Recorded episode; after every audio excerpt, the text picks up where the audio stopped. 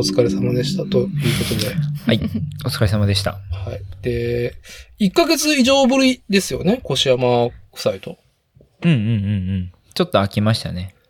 あげましたね。いや、ちょっと今日、ちょっとじゃねえな。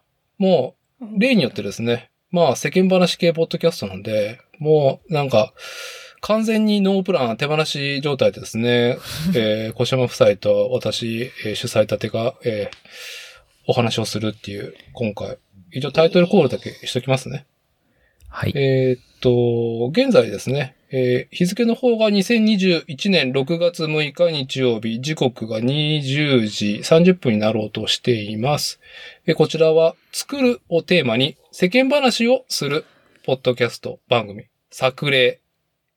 えーっと、はい。冒頭でもね、名前が出ましたが、兵庫県尼崎市のですね、えー自転車スポーツ文化における好感度ナンバーワンご夫妻、細かいな。コッシーハコちゃんにですね、えーリモート収録でゲストに招いてですね、まあ、世間話をするっていう効果です。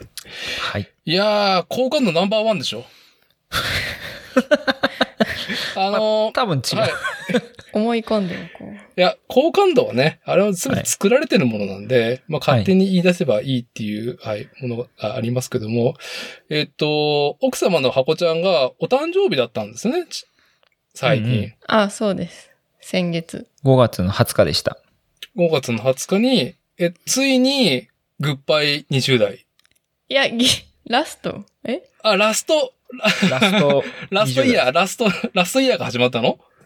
ラスラストイヤー、ラス、うんすごい、このうろ覚えになってきた感じがか、年を、年を重ねてきた感が。92年生まれなんで。そっから遡らんと、思い出さんのそこから？29になったはず。うん。おめでとうございます。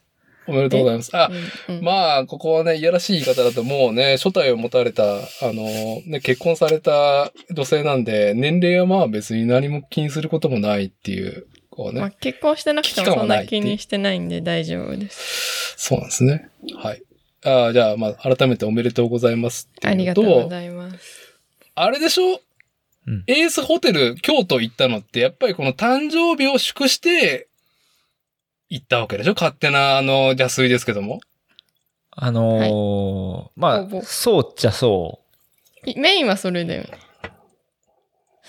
ちゃんと説明すると、あ、どうぞどうぞ。どうぞどうぞ。もう世間、そもう世間話の花形ですよ。もうこういうのは。はい。どうぞ。あの、僕の誕生日が4月10日なんですよ。4月10日。はい。はい。で奥さんの誕生日が5月の20日なんですよ。はい。で、えっと、足して2で割ると4月30日なんですよね。まあ、要は間っつうか、間、はい。真ん中の日が4月30日を結婚記念日にしてるんですよ。ん？実際に結婚記念日なの？あ、してるっていうか結婚記念日なんですよ入。籍そうそうそう。ああ、なるほどね。はい。わかりやすいなとこう、忘れへんなっていう。、なるほどね。なるほどね。はい。なので、まあ、その4月30が結婚記念日だったんですけど、うんまあ、。せっかく結婚記念日なんかするかって言ってて何がいいっていう話から、まあ、奥さんの誕生日もあったので、じゃあ、こんなご時世なので、どっかに遊びに行くのも難しいし、ホテルにずっと滞在しておくっていう希望があったので、それを。僕的にあはー結婚記念日的な感じやったんやけどな。まあ、どっちでもいいねんけど。なんかなるほど結局、うん。なんかす、ホテル、なんかわどっちかっていうと私がホテルの中にこもっとくのが好きなので、いや、わかりますよ。はい。わかります？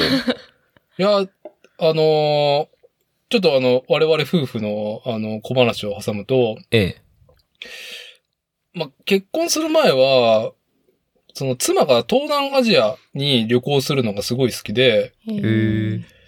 マレーシアかなううんうんうん。で、なんだったっけ？あんまりこういうの疎いだから、結構高級ホテルに泊まったのね。ああ。ヒルトンとかではなくはいはいはいて、もっとまあそういう系のやつもうちょっと上の格上のあ、とこもうちょっと上？へえ。で、まあ、あまりにも部屋が良くて、あまりにも、その、なんだろう、こう、ホテル内での食事の、なんちゅうの、レベルが高いから、うん。どうだ、3泊4日でほとんど2人で引きこもって、その時妻は DS の 動物の森をずっとやっていて、僕はスマホでインフィニティブレードっていうですね、アクションゲームをですね、永遠やってたっていう。マレーシアまで行って。行って、ええまあちょっとあの、海とかが近いようなリゾートが遠かったからっていうのもあって、はいは行くのもめんどくさいなっつって、はい。いや、ね、やっぱさ、こんな、うんまあそんな高いお金も出さずに、そんな高級ホテルでブルジョワジーな気分を味わえるんだったらもう部屋でいいやっていうので。まいや全あ、然で。もうホテルで引き込む気持ちはよくわかりますよ。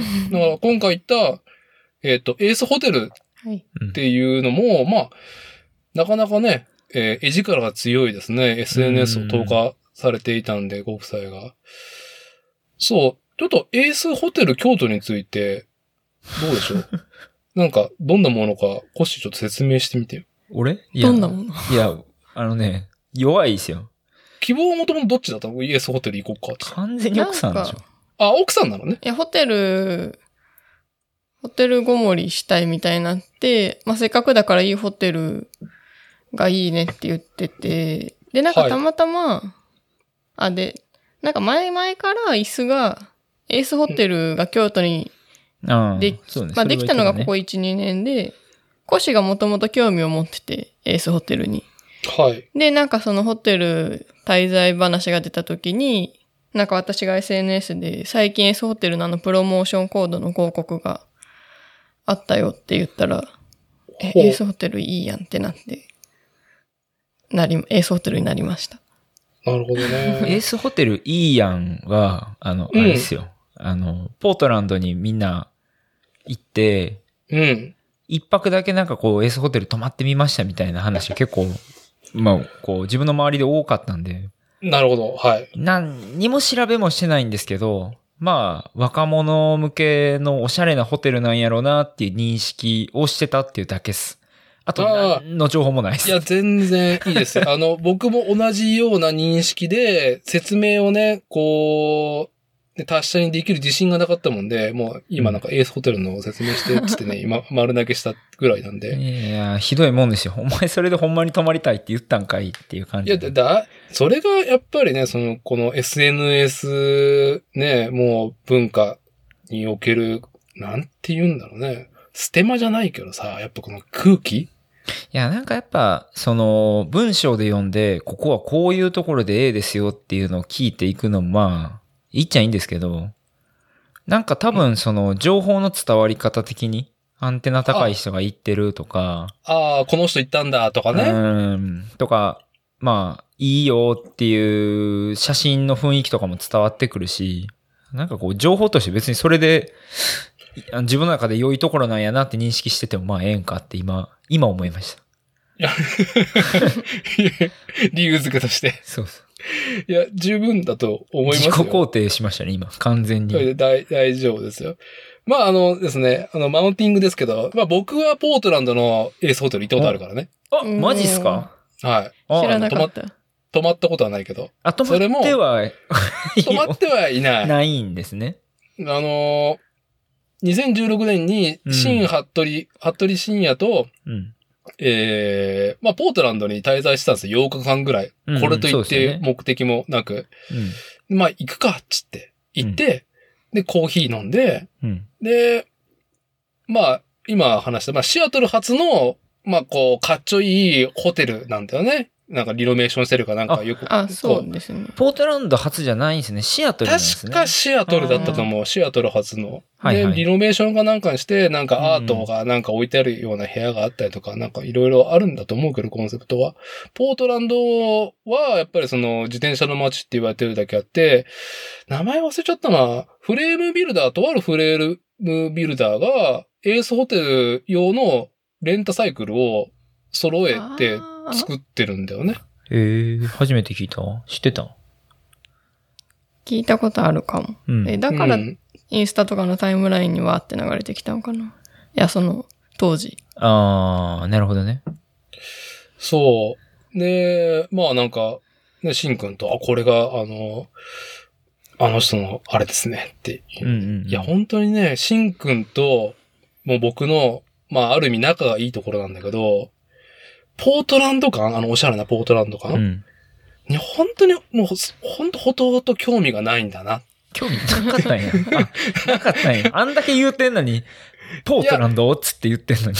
言ってるけど、なんか、その、DIY してるね、ほんとくだらない DIY してる連中とかお前ら最高だなとか、うん。ね、その、バイクパークとかスケートパーク行ってそのカルチャー感じるのは面白いけど、あの、なんちゅうの、こう、昨今の、リノベーション感がある、なんかうんみんなが憧れるポートランド感っていうのは、俺たちほんと興味ないんだなっていうのは、痛感した融合感だ。ヒップな感じってやつですよね、多分。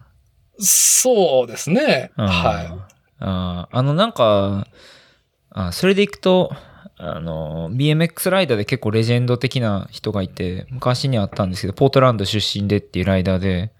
彼がうんたまたまモトクロのイベントで呼ばれてきた時に、はいあポートランド出身なんや、つって、じゃああんなヒップな生活してるん？つったら、いや、山にいる、常に、つって。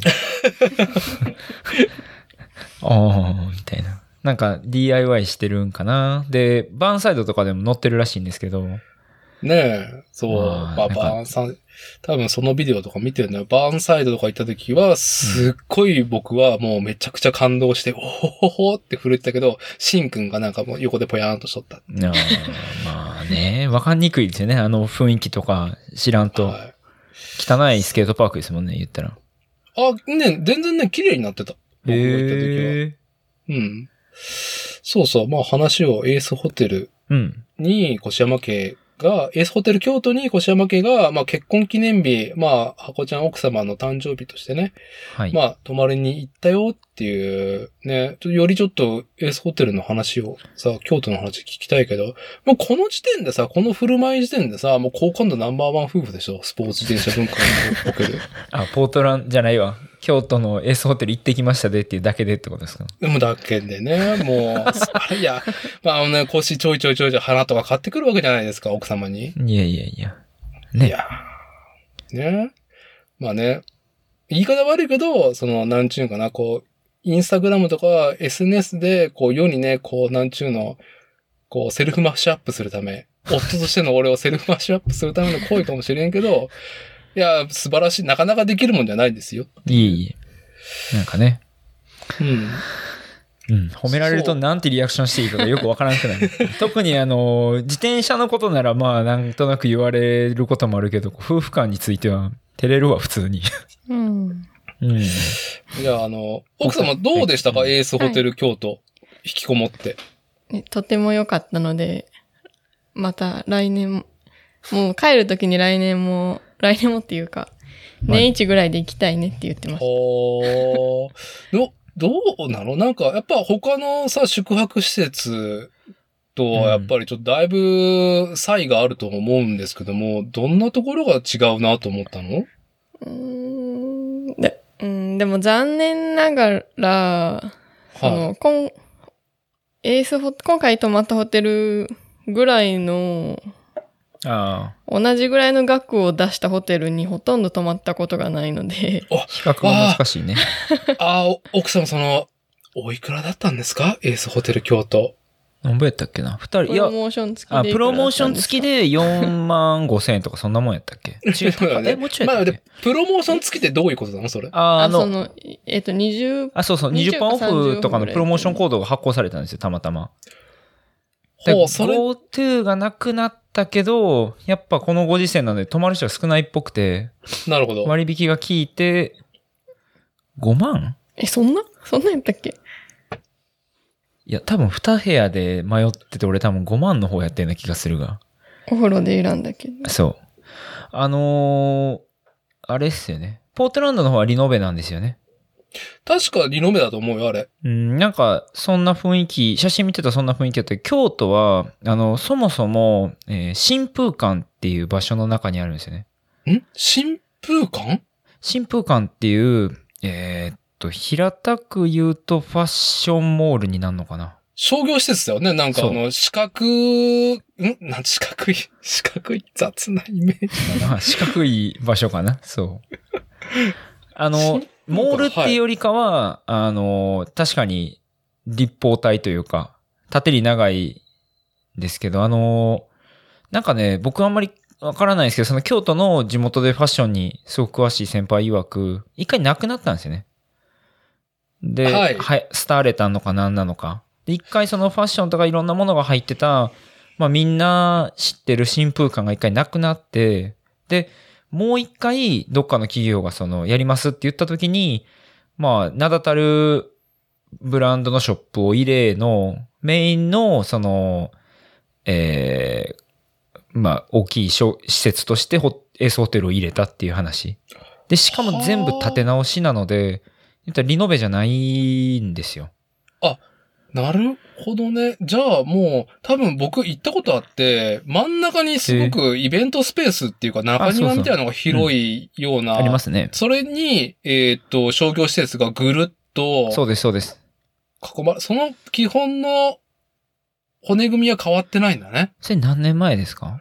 えー、これあれだよ。もうピストブーム真っ盛りの時に、ああ2009年ぐらいに、はいはうん、トラックヘッズさんが、なんか、はいはい、谷口さん。はい。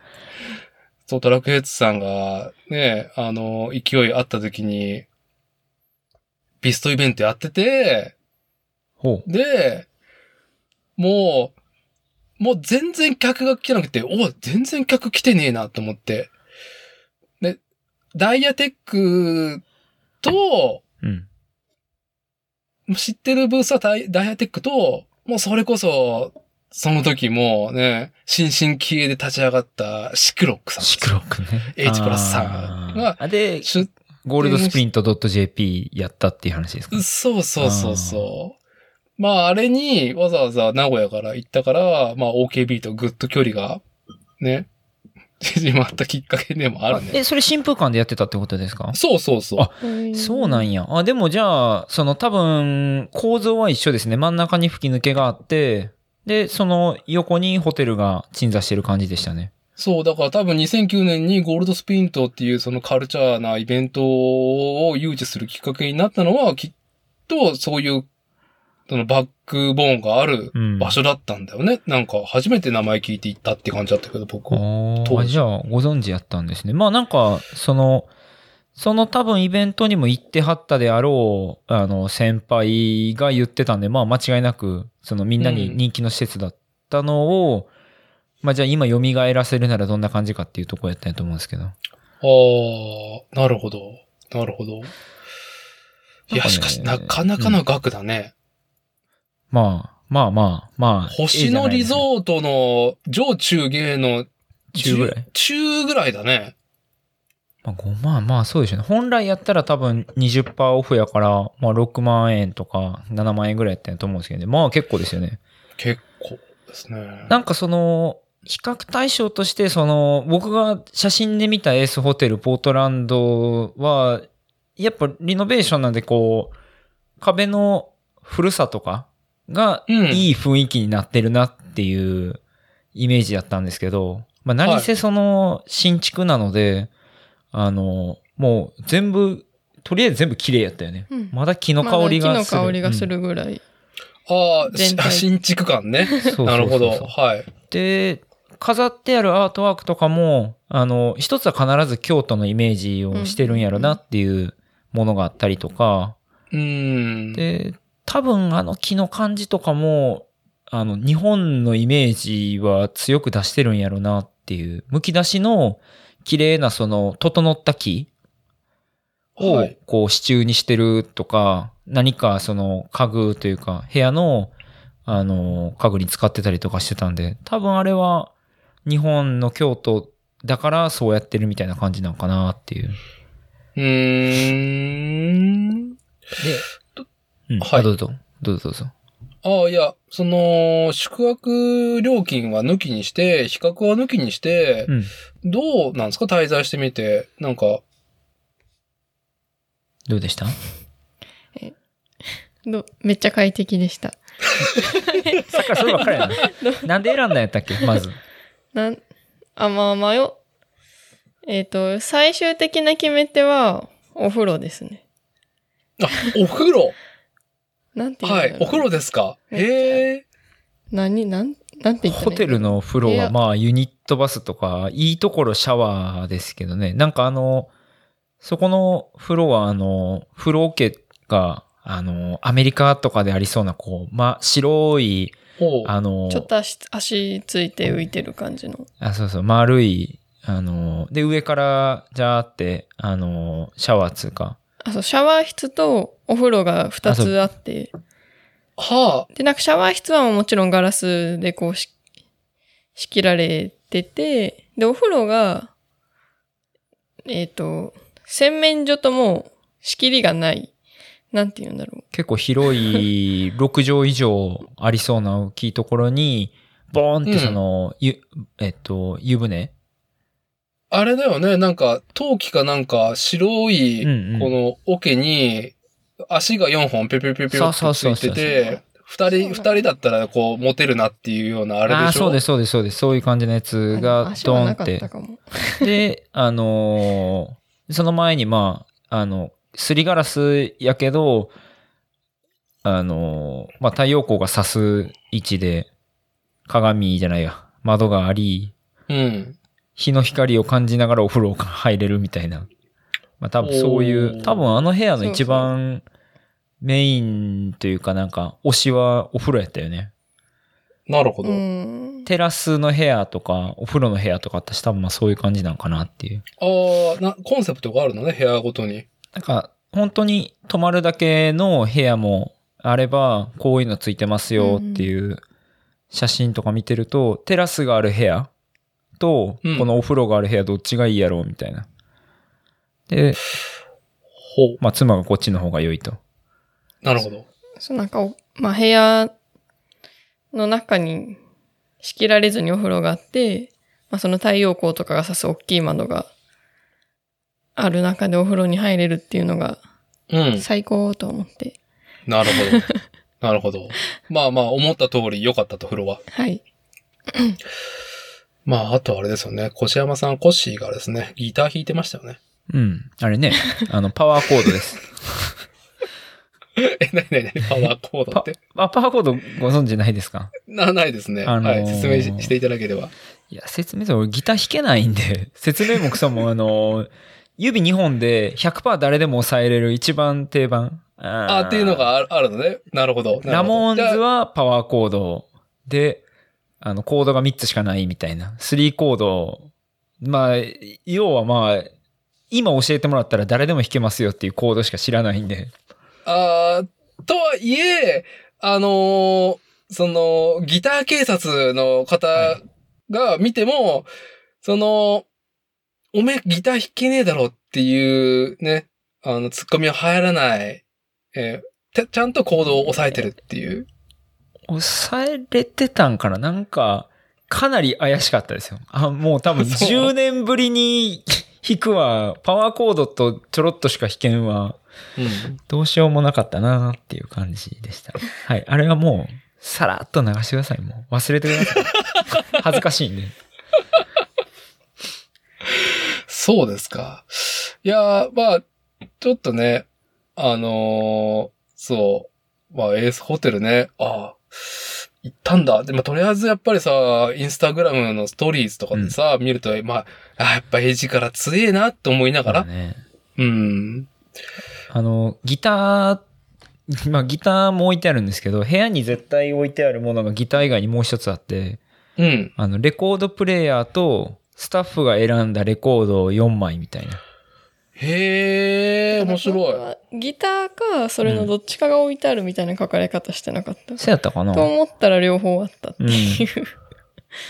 で、まあ、ひとしきり、あのーパワーコード弾いて、飽きて、おレコードあるやん、レコードかけようぜ、つって、うんレコードかけ方わかるんで、わかるわかる、つって、何年ぶりやろうなって思いながら、こうドキドキしながら、こう、針どっち側に落とす、外側かな内側に落とすんやったっけ？外側やんなって思いながら落としいの、ほら、なったやろつって。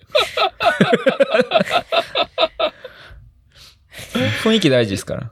いや、でも、それも含めて、はい。いいよね。普通の宿泊施設にはない、あそうそうそうそう。ちょっとなんか、その、枠付きがあるよね。いや、面白いですね、ああいうの。あレコードの音やっぱいい、気持ちいい音やなーって、ちょっとちゃうんやなーって、うん。改めて思いましたけど。なるほどね。そう、そんなんして、はい。えっ、と、一泊二日？そうです。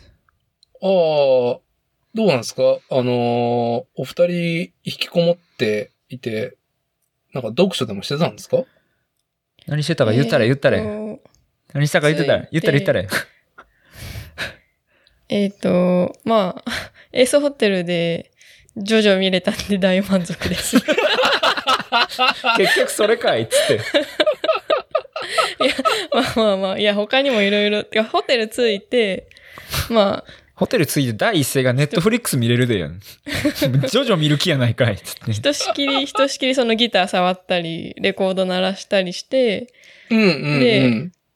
アップルストア京都に行く予定だったので、はい。ひとしきりそれを触り、アップルストア京都に行き、で、アップルストア京都行った後に、まあ、百貨店に行って、ご飯を買い、そう、もう、どこもその、晩飯外で食えるところがまあ、まあ、あるっちゃあるけど、8時までとかなのうで、ん。もうそうやったらなんか、美味しいお惣菜を買って帰ろうぜっつって、あ、じゃあ、百貨店しようっつって百貨店行って、惣菜を買い、で、惣菜食べて、持ってきてたビールと、シャンパンを飲み、おー。で、あえ、で、何したっけ？で、なんか、うん。ひとしきり食べて飲んだりして、もうコッシーが、あ、いや、食べ終わったぐらいにあの、ダーウィンが来たっていうテレビご存知ですか？たたた、ダーウィーンでしあ、ょご存知なんですね。ヒゲじいでしょ？あ、そうです、そうです。なんか、ダーウィンが来たの、その日の特集が、シジュウカラとか、シジュウカラとかカラ類のあの、鳴き声を、はい。鳴き声に意味があるみたいな特集だったので、うん。まあ我が家テレビないので、普段。ああ、そうね。すごい、うんいいタイミングでいいやつが合ってると思って、それを見、うんで、それを見終わったんで、さて、ジョジョ見るかって思って、ジョジョつけたぐらいで、はい。コッシーが酒で寝落ちし、で、まあ寝落ちしたんで、はい。ジョジョタイムで。よし、何も気兼ねなく、ちょっと見れるぞと。3話か4話分ぐらい、ああ、ちなみ見に、て。エースホテル京都で消化したジョジョは、えっ、と、どの辺なんですか、えっ、と、えー、4話じゃない？え？いや、それは4、4エピソード分っていうこと。あ、いやいや、見てたのは、シリーズ4じゃない？あ、よ、4部のうん。あ何話を見たかっていうこと。ああ。そうそう。大丈夫。えー黄金の風ね。でも翌朝お風呂で、うん。ボスが出てきたとこ見たので、風呂でもジョジョ見てたんかいな。一話あだけ見て、お風呂でも。あ、あ、の、ん？納骨像の話？それは地下の。ああ、そう、そう、そうです、そうです。ああ、なるほどね。だからその手前まで、じゃあ、あの、ギアッチョとかのとこです。多分。ああ、なんだ、あの、エレベーター、エレベーター乗って、トリッシュの手を握ってたはずなのとキューみたいな、むちゃな手が、ぬーん、なんぬーっていうとこを、エースホテル、京都で。エースホテル、京都のお風呂で、そこ見たので、その手前までを腰が寝落ちしてる横で 見終わりました。多分ね、寝落ちしたら9時とかちゃいますかね。早かった、早かっいやいや、わかわかるわかる。あのね、舞い上がっちゃってね。うんわかるよ。まあまあそのなんか舞い、た。うんうん、舞い上がっちゃって飲ん。で、でよく、よく僕は昔ね、あの、妻によくなんか怒られるパターンだったんですけども、まあ別に、小山家は、おジョジョ見れるやんけっていうので、奥様は別に不満はなかったっていう。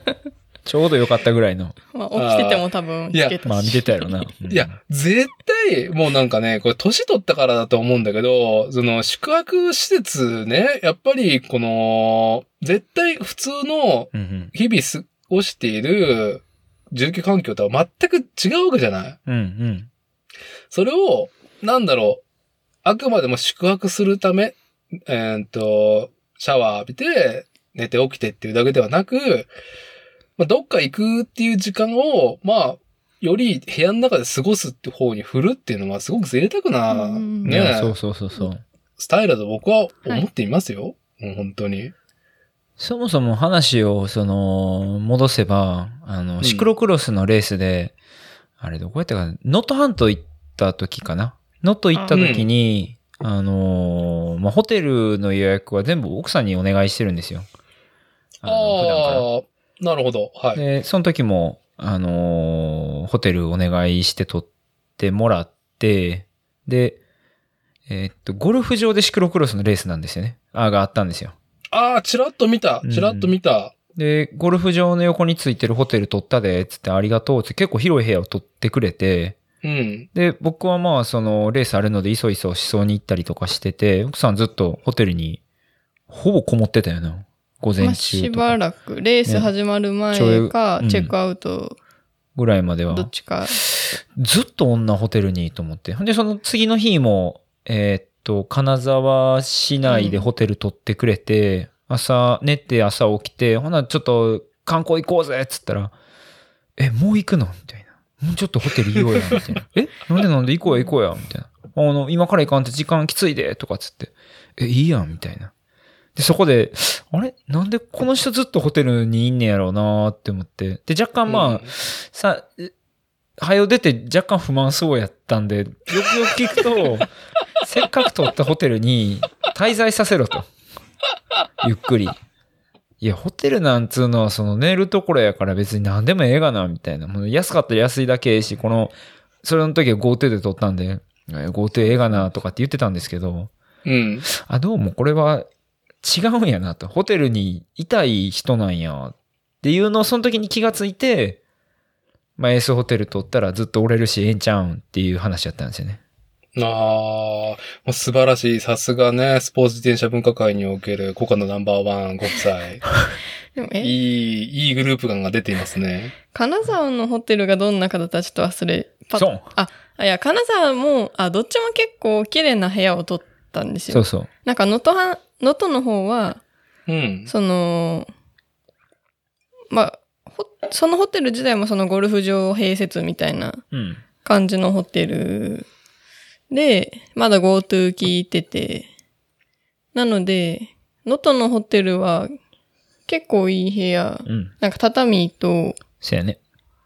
うん。でついてていい部屋だったんですけど、GoTo で安かったから、そこにうん。して、でもそっちの方は結構コッシーも、いや、俺ストレッチしても即そうやったっけ？寝て。なんか、でもその金沢の帰りに、いや、良かったとは言屋ったよ。いい部屋ってもちろんもちろんなんか、なるほどみたいな、悪くないねみたいなことを言ってた気がするんだけど、また一日滞在しろって言われたら俺はちょっと謎やけど。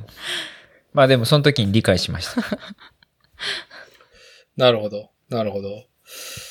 まあ、箱さん。いや、お若いのになかなか宿泊における素晴らしいたしなみをね、身につけてられてて。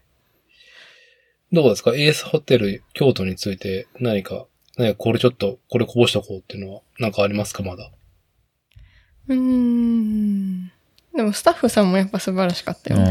うん全員、なんかね、若いし、髪の毛の色がみんな奇抜やし、ああ、ど、ど、どういう、こう、なんちゅうの、たしなめてくるの？ぐいぐいなんか愛想よく来るのか、こう、一歩やっぱ日本人らしく引いた感じなのか？はいはいはいはい。でも私はちょうど良かった。なんかその普通のホテルみたいに、まあ、えっ、と、サイトにも書いてあるんですけど、まあフレンドリーみたいなん書き方をしてて、てまあ確かに普通のホテルみたいに堅苦しくないけど、なんかわざとらしく、親し、うん。親しそうに接してくることもなく、うん。あのービームスの店員？えて感じ？ー、違う。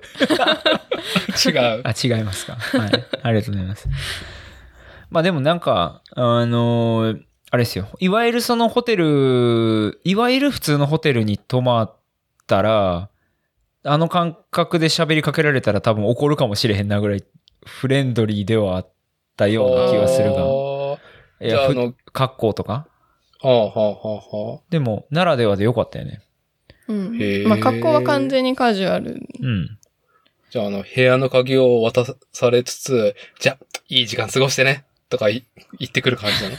まあでも、そうい、まあもう丁寧語ではあったけど、雰囲気的にはそんな感じやったのかな。なるほどうね。ん。まあ、それは、じゃあ、間違いなく特別な体験ができる、その宿泊施設であることは間違いない。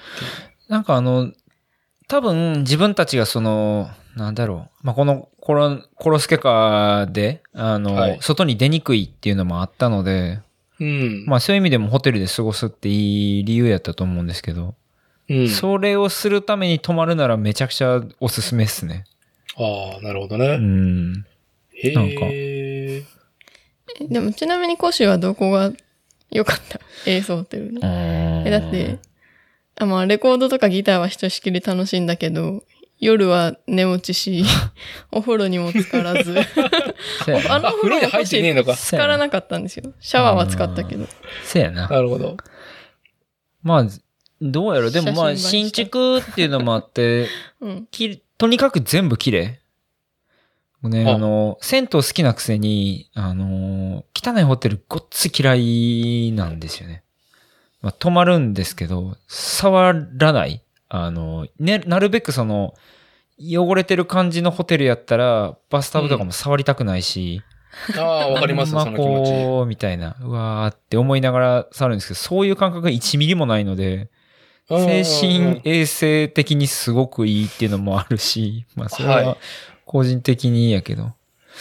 あと何やろな何が良かったやろいやまあそのなんか、個々これが良かったとかっていうのを個人的に例えばレコードがあったとか、あの、うん絵、絵が飾ってあって良かったとか、角部屋やったんですよね。で、あの光の差し方とか、あの地上が見える感じとかもすごい良かったんですけど、はい。その個々の良さというよりかは全体なんかあの、そこに行ったら、てか京都のあのど真ん中にあって、京都の雰囲気も楽しめるし、で、あの、日本初出店のスタンプタウンコーヒー。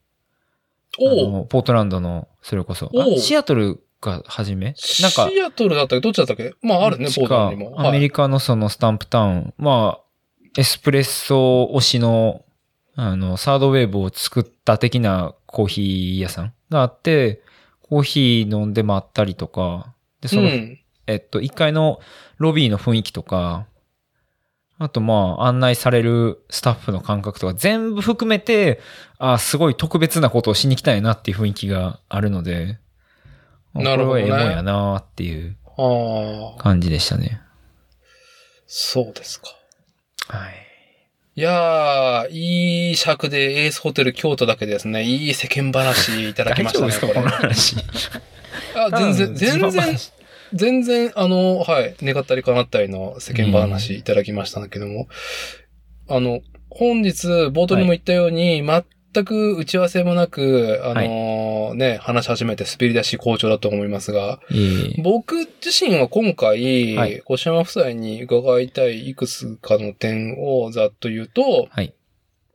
まあもちろん箱さんにはジョジョのね、あの、4部終わったのも5部も終わったのみたいなってゃいう、ね。っ。ていうのも聞きたいし、あとコッシーにはね、なんかカメラとか、んルーフトップテントの話とか、お奥さんにはワインの話とか聞きてえなと思うんだけど、そちら、そちら側から何あかー、ちょっとあの、世間話これこぼしときたいわっていうのなんかありますか？あ、じゃあ、えっと、後でいいんですけど、はい。あの、またあの、BMX いい話と、あら、いいですね。あの、これ波動ですかねの話を。僕も1枚波動カード持ってるあ、んで、じゃあ波動、カード1枚ずつとをりあえず出しときません、お互いに。ああ、そうですね。はい。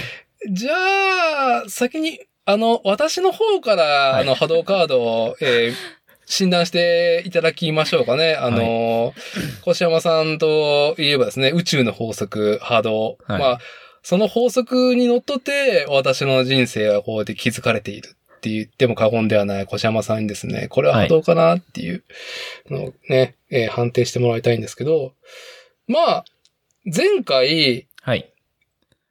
越山家とのリモート収録家の、収収録家じゃない、収録の前回うん。で、えーっと、うちの車買えるよって話だじゃない？ああ、そうですね。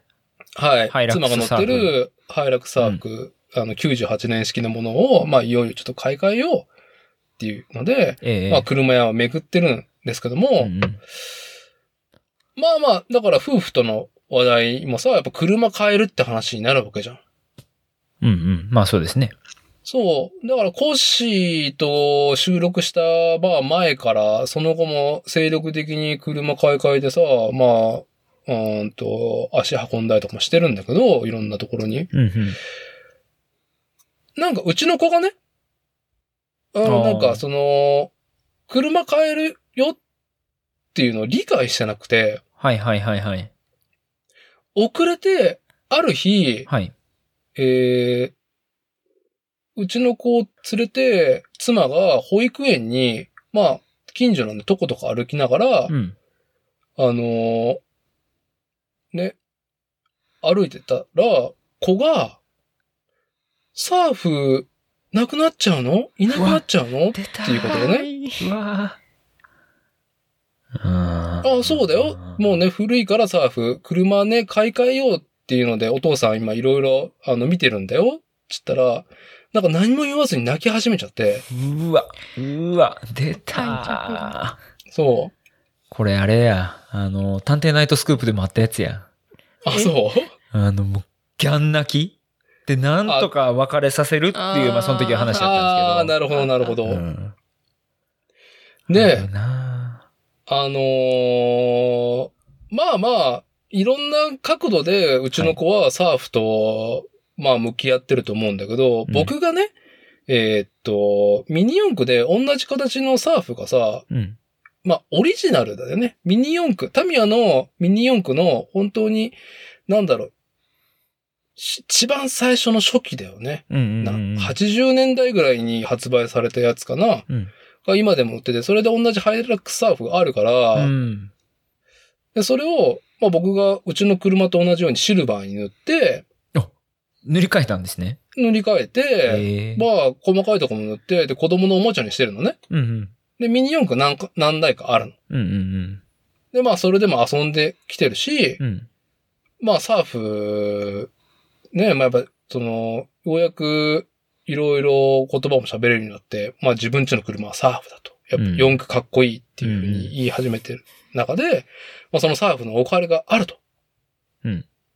で、まあそうやってナビ出して、で、保育園送って行って、で、妻が家に帰ってきたら、うん。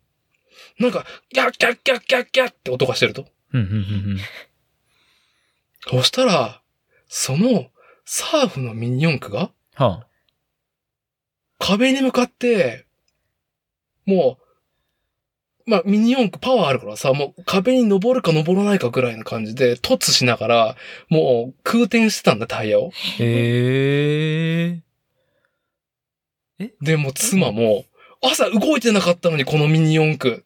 勝手にってことですよね。勝手に勝手に。え、ミニ四駆って後ろに引っ張らないと動かない。ちょちょちょそれそれ、チョロ Q じゃない。それ、それ、それ、チョロ Q。それ、チョロあのミニ四駆は、あ、そっかそっか、ひっくり返してカチってスイッチが、でもあのスイッチ硬いで。うん。そう、単4 2本で、あ単3 2本で、あのーモーター回してるやつなんだけど、うん。怖って、えー？これこれ、小島さん、波動ですかね？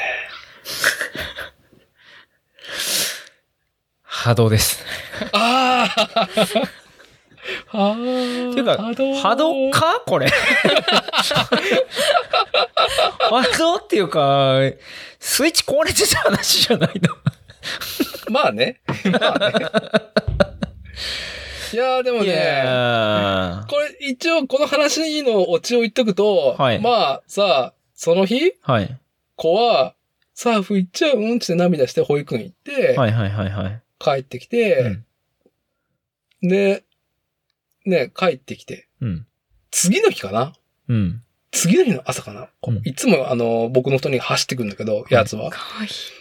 パッパッパッパッパって来て、新しい車まだ？って。え、うせやん。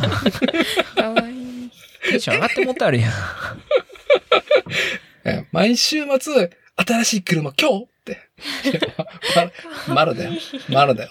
そう、俺もうそこであのー新しい車もサーフだよねみたいな話になって、サーフをもう一台買うみたいなオチを待ってたのに、コア、じゃあ、もう OK ってことですね。次の車でいいよ、つって。OK です。あーと、もう実はですね、もう金も払って、来週末引き取りなんですよ。マジっすか？あら、はい。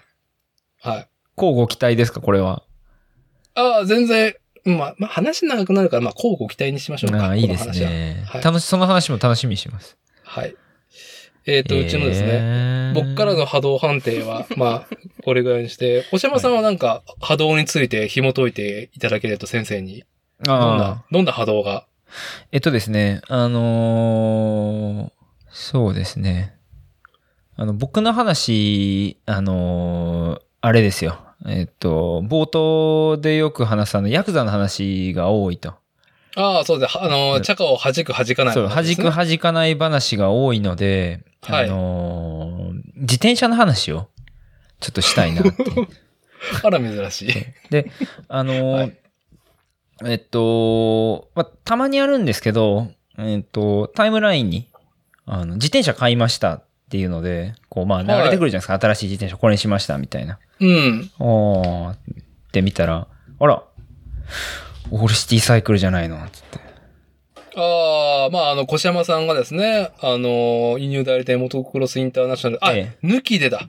直でアメリカ本国から、まあ、ライダーとしてご指名、お気遣いありがとうございます。はい、指名されて、はいはい、オールシティ本国ライダーとしてね、ええーコッシー、コッシーってね、あのークレジットされてるライドは知ってますよ。はい。で、はいまあ、ありがたいことに、うんあのーまあ、オールシティの自転車を選びましたっていう、あの、ツイートを見かけてですね。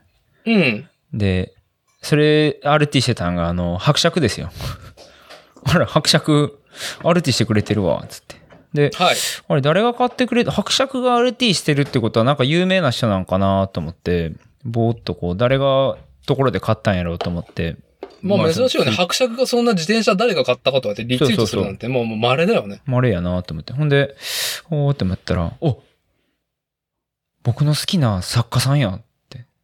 うん。もうあんま本読まないんですけど、うん。まあ、かなり好きな作家だから少ないんですけど、唯一好きな作家として挙げるならこの人っていう人が、あのーまあ、ツーリングしたいので、あのーこの自転車に決めました、つって。うんほら、ありがたい。と思ってで、あのーもうわざわざその本書いた人に、あのーいや、あの、オルシーのライダーをしてます、あの、してるものです、つって。いつも、わざわざ。はい、あのー著書を、あの、読んでおります、つって。リプライを返したぐらいに嬉しかったんですけど、うんその本を書いてる人が、あの、鈴木智彦さんっていう、あの、まあ、ライターの方で、まあこはいあの、日本の、あの、暴力団雑誌とか、あの、うんヤクザ系の本を、あの、一番書いてる 作家さんで。一番変えてるって言っても過言ではない方なのね。そうですね。でなる、ほど。あの、著書に、えー、ヤクザと魚とか、さ、魚？うん あのね、魚？ってのはあの、あれですね。密漁の話なんですよね。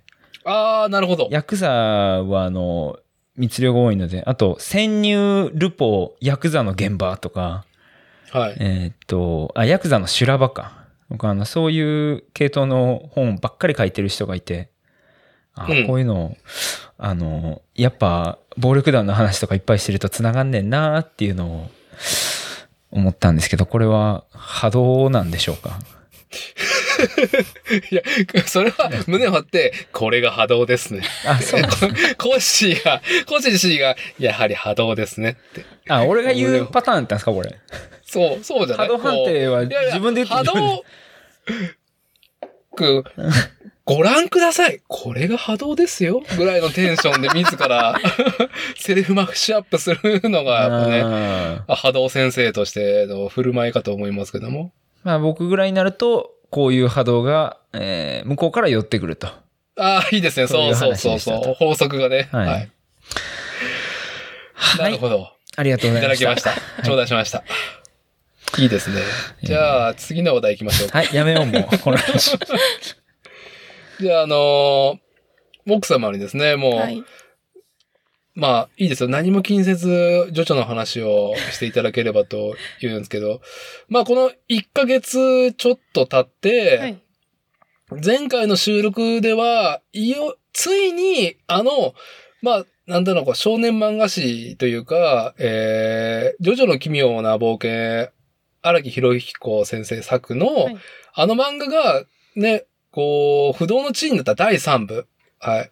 はい。ジョースケ、ジョースター家の血縁の、もう、まさに決着がついたっていう第3部ね。あの、ジョータロウとディオのいはい。ね、決着がついたっていう話を前回してたと思うんですけど、で、4部がね、始まって楽しみだなって。前回4部始まるとこでしたっけ？4部始まるところで1話ちょっと見たんですよぐらいだと思うよ、確か。あじゃあ本当に1ヶ月ちょっとで4号見ちゃった。た。見たね相当なペースで見てたよ。だって、泊まったエースホテルで見てたぐらいやし。そりゃそうでいや、しょ。だって、え、25話だったっけ ?4 部。どんだけあったっけ？ちょっと待って。なかなかの話数あるでしょ？ああ、なるほどね。第4部が39話うんうん。あって、39話うん、え、そんなあるんですか？あ、そっか。そう。じゃあ39、39そう。で、第5部もです39ね。かそれぐらいあるのか？ウィキペディア的には39ずつですね。あマジそんなにあるの？素晴らしい。え、1話何分？20、ああ、20、24分はあると思うよ。まあ普通のアニメのコマですよね。尺ですよ。はい。ええー、なげ。しかも例によって、アニメをネットフリックスで消化しつつ、い原作漫画も読むっていうね、本当に、どんだけ負荷かけるのっていう、ジョジョのね、しかもあの、荒木博彦先生の他のなんか読み切り漫画とかもなんか消化しながらですね、まあ本当工学士にね、本当にもう遥か高いところにあられますまあねっていう。つまりその分他のこと全然してないんですけどね。っていうことはちょっと棚にあげときます。はいまあ、だって原作漫画も、えーっと、一部から、一巻から読み始めて、はい。5部まで読み切ったの？あ、いや、ご今、えっ、と、原作の方は、えっ、と、5部で、アバッキオの過去に入ろうとしてるところです。だから漫画ああ、はまだなるほ、どね。まあ、まだ冒頭だね。そうですか。じゃあまあ、まず、ジョジョの奇妙な冒険、ネットフリックスで見えるアニメシリーズ、ややこしい話が、はいアニメシリーズ、サードシーズンが、原作漫画第4部、ねダイヤモンドは砕けないで、えー第4シーズン、原作漫画だと第5部、黄金の風を消化しきったっていうので、これ多分ね、やっぱね、黄金の風のね、熱量にね、風で、風に全くね、やられちゃってると思うんで、ダイヤモンドは砕けないの話が多分ぼやっとしつつあるんではなかろうかと思いますが。え、全然いいですよ。うん配分としては黄金の風強めでも全然いいんで。だからなんかいつもジョジョのうん話題を出してくれるたびに思うんですけど、なんはいかアニメの 感想というか、うん。あの衝撃、生ものだなって思うんですけど、生もの？ほはい。なんか、もう見、見た時が最高潮で、時間経てば経つほど、なんかこう聞かれても、はい、うん、よよかったですしか言えなくなるみたいな。見た直後にやるの、言うのが一番いいんですけど。う。難しいこと言うの。じじゃあ、あの、ポイントポイントで、じゃあ僕が伺うんで、ね、あの、僕がそれぞれで思い出深いところ、あちょっとあの、ご回答いただければと思いますけども、第す、第4部ね、はい。僕は当時原作漫画読んでて、要は第3部が世界を旅したその終着、終着っていう話だったんだけど、急に第4部で森王朝っていうなんか狭い空間で始まったことが、すごくいい個性なんだけうんど、始まった当初ね、原作連載中は、すげえちょっとね、違和感っていうかね、抵抗感があったのね。うんなんか、話小さくなったなーっていう感覚があったんだけど、冒頭どんな感覚でした ?4 部見始めて、ダイヤモンド砕けない。ああ、うん、でも、例によって、まあなんか4部がその一つの街の中だけでの話っていうのは、はい。すでに知ってたので、ああ、そうですね。ネタバレ上等な箱さんですからね。はい。なので、まあなんかがっかり感とかはなく、はい。次は街かみたいなもう心構えでですねはいうん、うん、うん。見てたので、冒頭は大丈夫でした。ああ、まあ、あの、すごくアニメ版って原作をすごく上手に、えっ、と、編集しているのが、まあ、ね、売りで、原作で分かりにくいところがアニメだとすごく分かりやすくなってるっていうのがある中で、やっぱり、ダイヤモンドを砕けないっていう第4部が始まったら、最後のボスはこいつだよっていうので、キラがさ、はい。チラッと出るわけじゃん。はい。あの、どうでしたか？あの、キラの、あの、ボス感は。ああ。あ、でも、確かにアニ、アニメオリジナルで一番最初あの、森尾町レイディオが流れて、うん最初キラの朝食シーンから始まりましたよね、アニメ。そうね、確か。うん、はい。あ、なんかあ、あれはなんかちょっと、びっくりというか。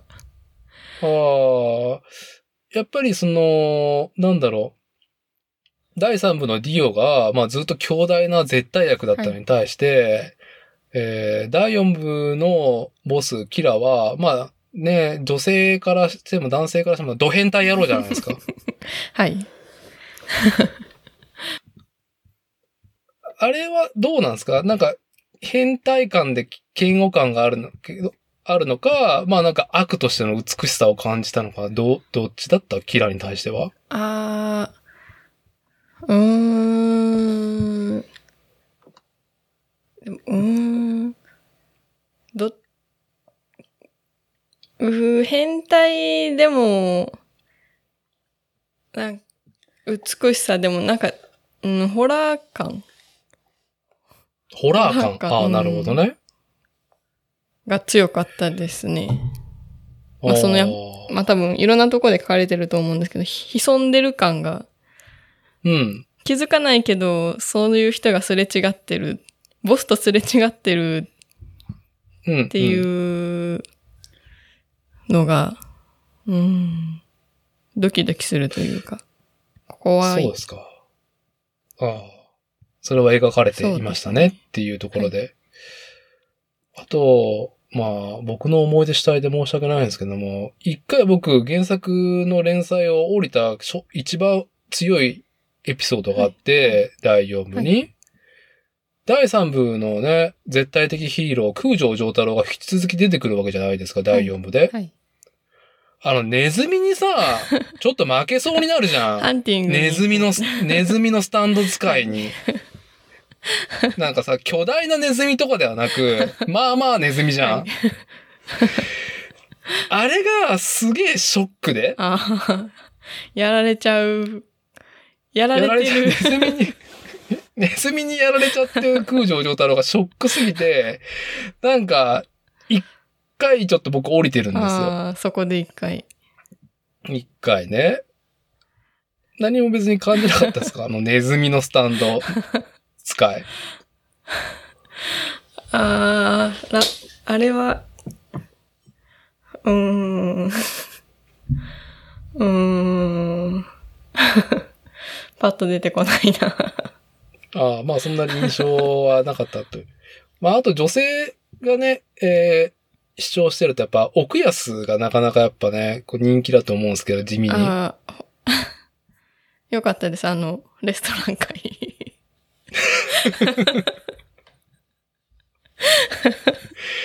いや、本当にね、あの、兄貴、奥安の兄貴とのね、シリアスなやりとりが本当にあったのかっていうぐらい、あのね、ちょけたというか、なんか、くだらない回だな、これっていう雰囲気が。あ、でもそれこそその兄貴が亡くなる回、亡くなった後に日付、日付というか、場面が変わって奥安が迎えに来るシーンが、あれアニオリで追加されてるんですよね。あれ、そうだったっなんけかそうみ、確か漫画にはなくて、あー、あれ、あれ良かったです。あれいいよね。あの、奥安の性格も表現する、なんか、一回ね、主人公であるジョースケとはい。死闘を繰り広げた上に、兄貴との確執を経て、兄貴が自分をかぶ、かばって死んでしまうっていう、ね、あの、悲しい出来事の翌日に、奥安が、おー、ジョースケーっつって、急にコミカルな感じでやってくる、はい。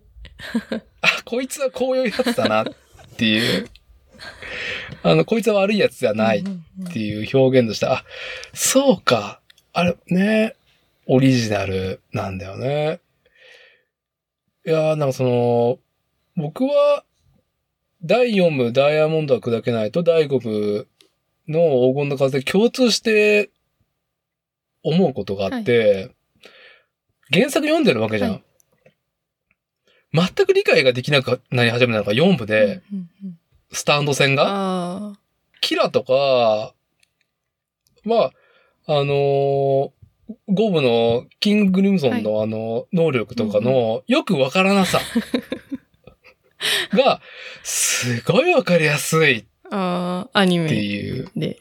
アニメ。うんだから4部やっとちゃんと理解できたっていう感動があって、よあの、アニメの4部は。それは、えっ、と、キラの、キラクイーンだけに関してキラークイーンもそうだし、他の戦闘もそうだと思う。う。なんかさ、地味じゃん。4部のスタンドって全部全体的に確。かに。そうですね。なんでこれ漫画でなんでこんな窮地に追いやられてるかよくわかんないっす。荒木先生っていうのが、な当時はのなんかね、足りない私の、あの、読者感だったんですけど。そうですか。まあ、4部は、4部はどうですか？もうなんかこう、これといってなんか言いたいことありますか？まあ、もう忘れていると。生ものだということで。でもその4部の最終話が、うん。まあもうアニメの話ですけど、最終話がすごい、なんかもういろん、いい感じにいろんなものが詰め込まれてさいでよかったっていう、それっていう感じのツイートをしたときに、伊達さんがあのなんか4部の、うん。なんかアニメ制作はい。がなんか4部がなんとかかんとかっていうメッセージを送ってくれたんうろ覚えがひどすぎ うる。うろ覚えだな。もう僕、僕僕が、それメッセージで送ったんだっけ？いや、えー、ただの自プライだった身も、かもしれないですけど。ちょっと待って、いいですよ。このなんかもちゃもちゃするところはカットするんで、あの、ちょっと何のやりとりがあったか調べましょう。え？何言ったんだろう？僕が言ったことに何か感銘を受けたけど、何を言われたか覚えてない。感銘受けてへんし。えなんか4部の、4部のアニメが、まあなんかアニメ制作、あそのジョジョだけってわけじゃなくて、なんか全体的なアニメ制作において、はい。なんか転換期じゃないけど、そうね。あのーちょっと5部の話でもすると思うけど、多分ね、はこれ多分ね、あの、色調ね、うん、うん、うん。4部の、その、なんだろう、セル画じゃないけど、うん今、えっ、と、色の、色合いとかが、すごく、こう、なん、なんちったね、おしゃれっちったら、いな、こう語弊があるけど、今、荒木先生が持ってるアーティスト感ん。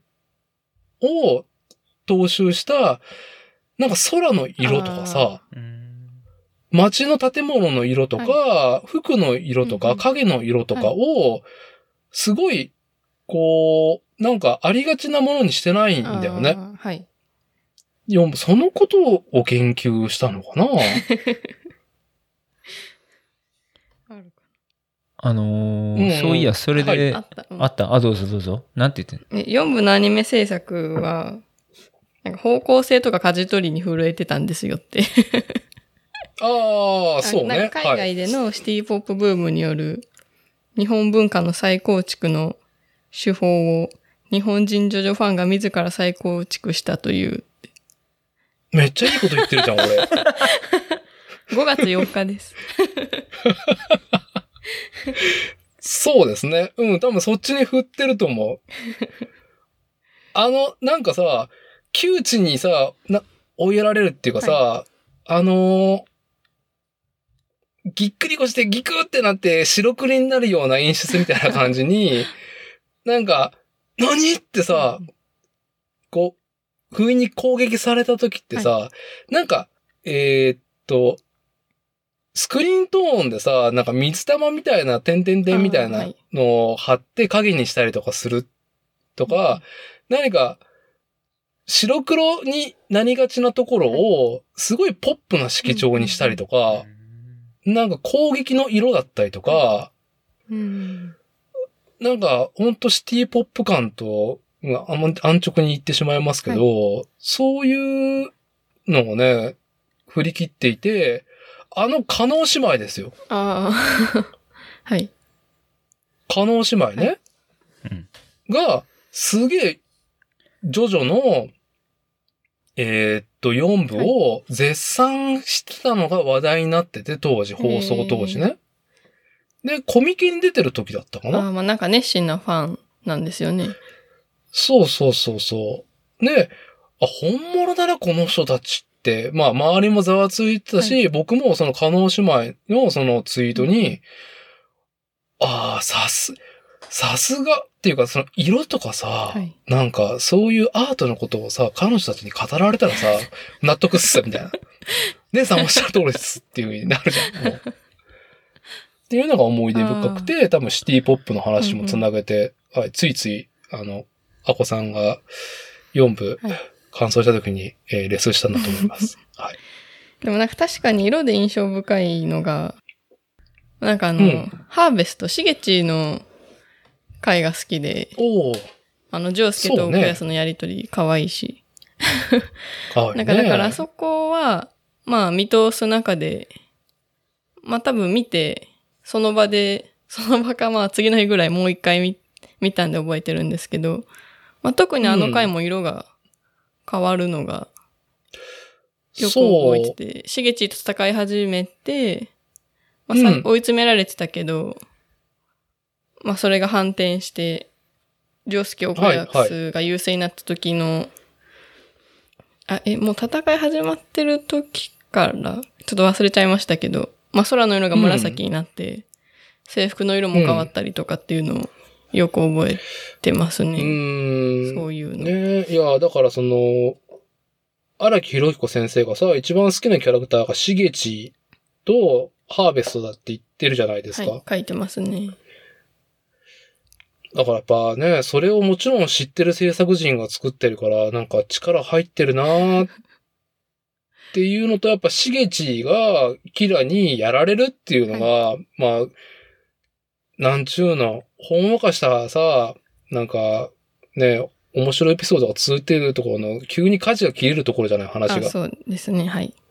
うんうん、あそこの描き方と緊張感が素晴らしいなと思いながうんらアニメ見てた。はい。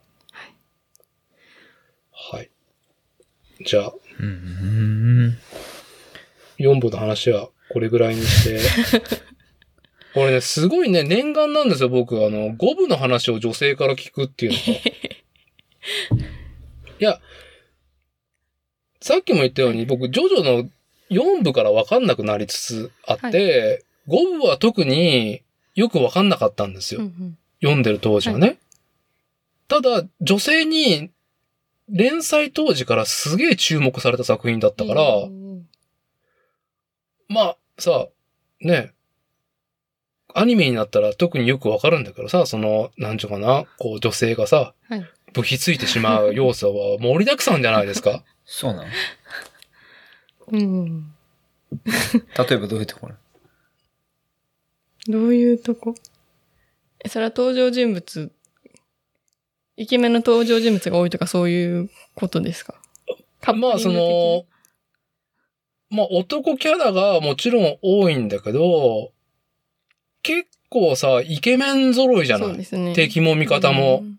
で、チームで戦ったりとかさ、コンビ対決とかになってくるじゃん。うん。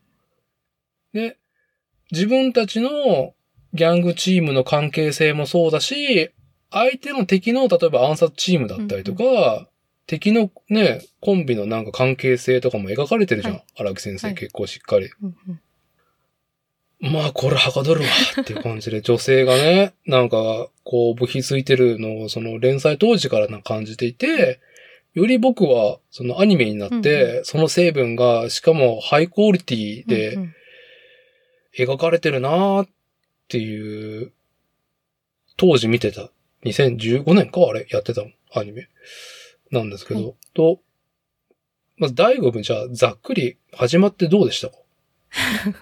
はじ、黄金の風。はじ、始まって。あ、でも、え、ジョル、ジョルノと、はい。ブチャラティの戦闘シーンってあれ何話目でしたっけ ?2、3話ぐらいですか？あ、いやもう、1話目から来てるよ。あ、確かそうですよね。涙目のウルカの件で、ああ、そうかそうか。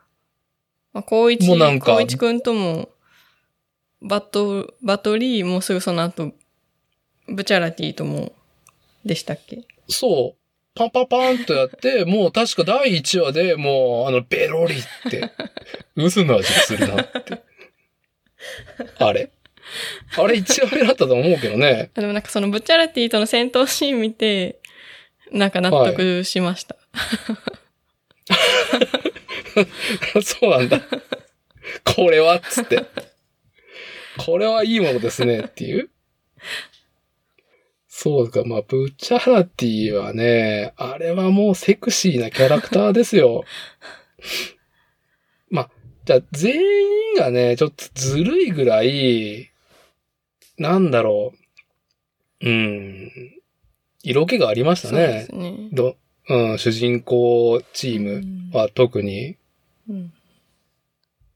てかなんかそのと、それぞれの過去とか、関係性とか、はい。まあ、敵味方関係なく割と書かれるし、うん。うん。書かれるけど登場人物が多いから、なんか1回2回とかしか出なかったり、てか全部はやっぱ書かれきれないじゃないですか。うんはい。だからなんか、丁寧に書かれてるけど、登場人物が多い分、余白が多いというか、ああ、なるほどね。はい。なんか余白が多いからこそ、こっちもいろいろ考えてしまうというか。なるほど。うーん。うん。あの、まあ、僕は、もう、いや、ジョジョシリーズはやっぱ思わず男泣きな、ね、ところが多かったけど、5部は本当に、なんだろう。まあね、僕は作画中毒なんで、やっぱ5部が始まった時に、もう1話目から、はいデラ気合が入ってるみたいな。こうデラ気合入ってるわね、みたいな。もうあの、大川さんだったっけ？あのナレーションしてる人。な、何さんだおったっけ？大川さんです。はい。イタリアっていうのね、始まるじゃないおしゃれな感じ。あの街の風景の描き方からも、うわ、ジョジョだし、すげえ気合が入ってるっていうのね、もうなんかもう釘付けだったんですよ、当時。見てる時。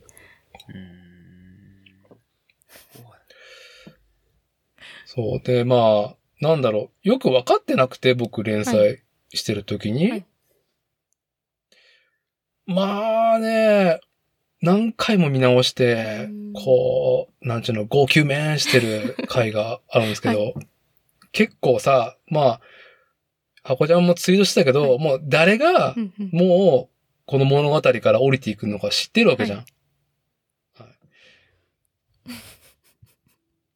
い。どあんまりこう、ほろりとか、ね、あ、バッキとかはなら、ならなかったあ、の。でも、ゴブは、ゴブはあんまりネタバレせずに見てたんですよ。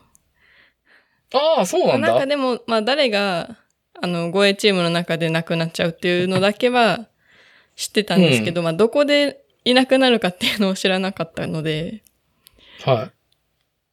アバ、アバッキョのシーンはなんか、アバ、アバッキョのシーンは倒された時っていうより、その後のチームのやりとりにうるっとしました。いやー、ありがとうございます。ありがとう。それ、まさにそれです。いや、もう僕も悲しいけど、ブチャラティのように、もう唇をグッて噛み、噛み締めながら、あばきはここに置いていくって言いながら、こう唇をグッて噛み締めて、こうね、もう死体になってるくせに血が出ちゃってね、唇から。ブチャラティ。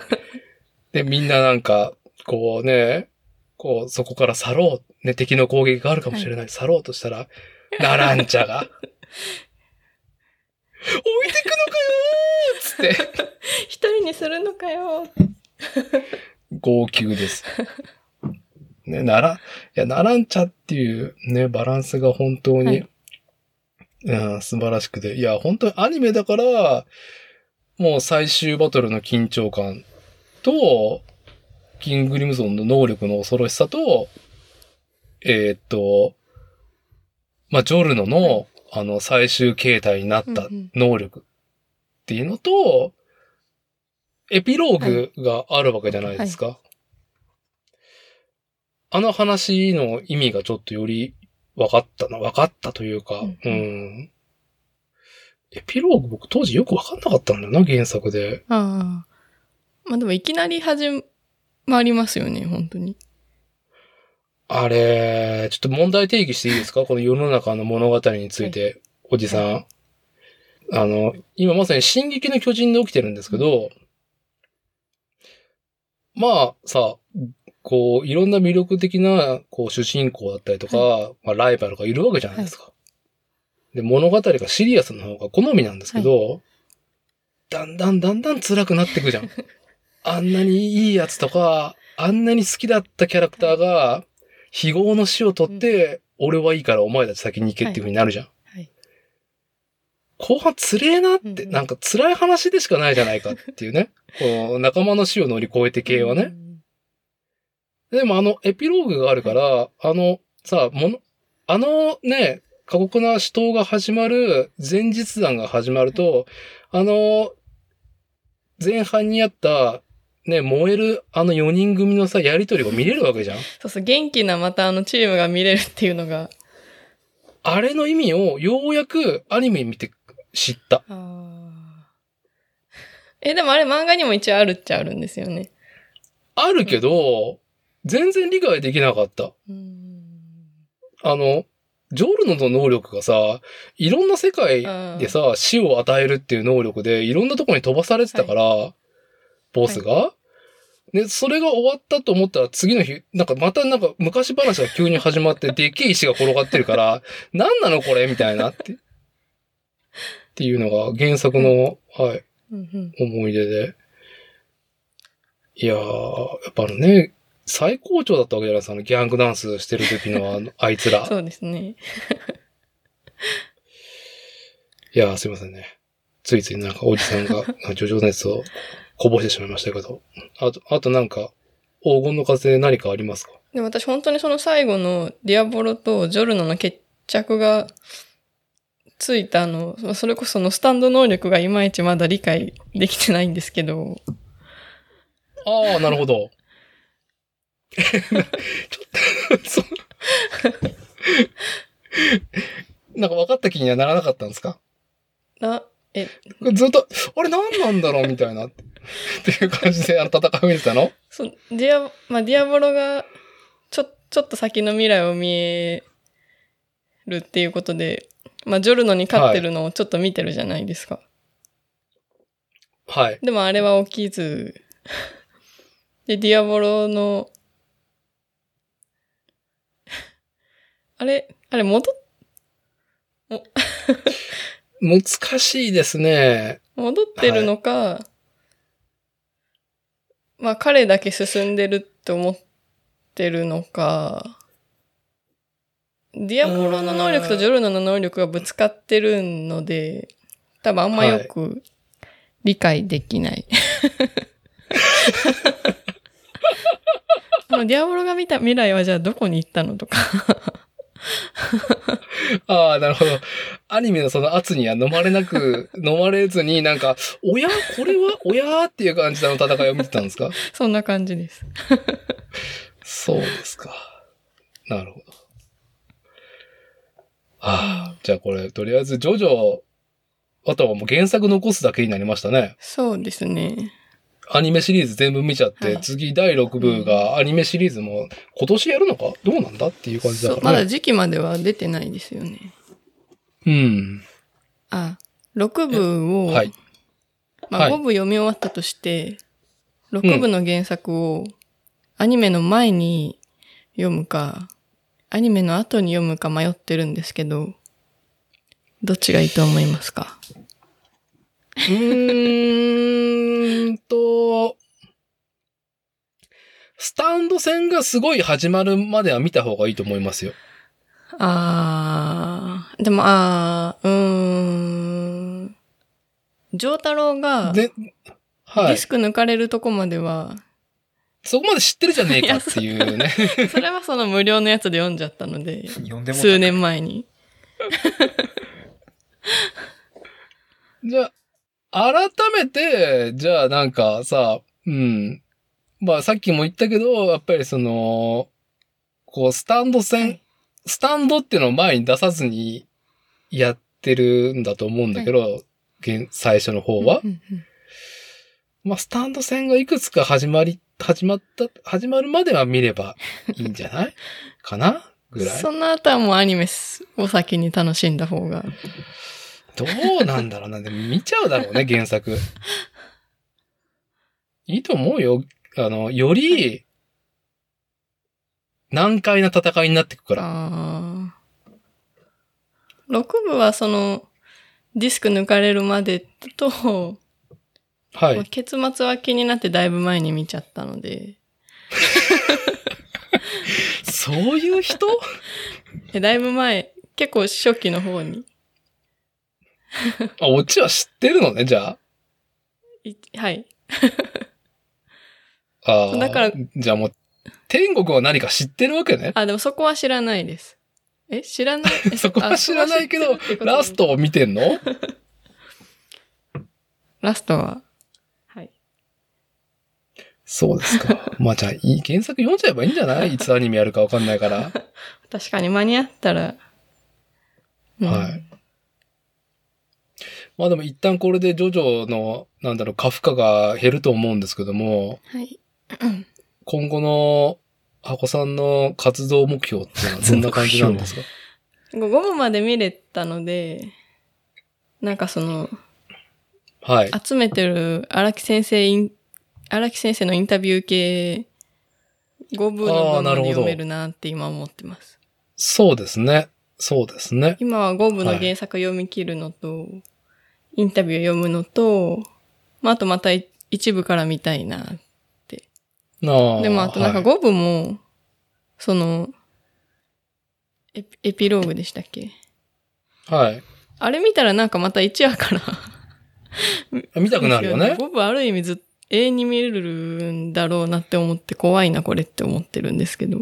ああ、なるほど、なるほど。いや、見れると思うよ。僕もなんか、箱ちゃんがね、5部見始めたっていうので、まあ僕もネットフリックスです。ちょっと見ようかなと思ったら、こりゃいかんっていうぐらい ぐいぐいね、ぐいぐい引き込まれてしまうから、そうですか。はいじゃあまあ、まあジョジョ、もしかしたら1ヶ月後、いや、ゴブもう一回見ちゃいましたぐらいになってるかもしれないっていう。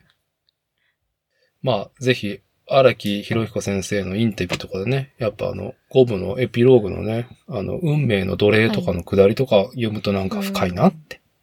思うと思いますんで。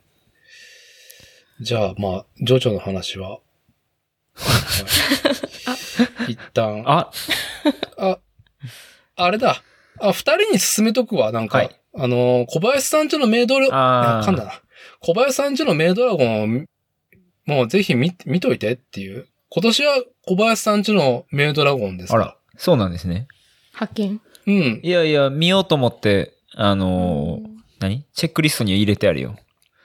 ああ、本当？よう先輩が。が進めてたんかな？多分。そうですね。引用で引用、ポッドキャスト番組の。はい。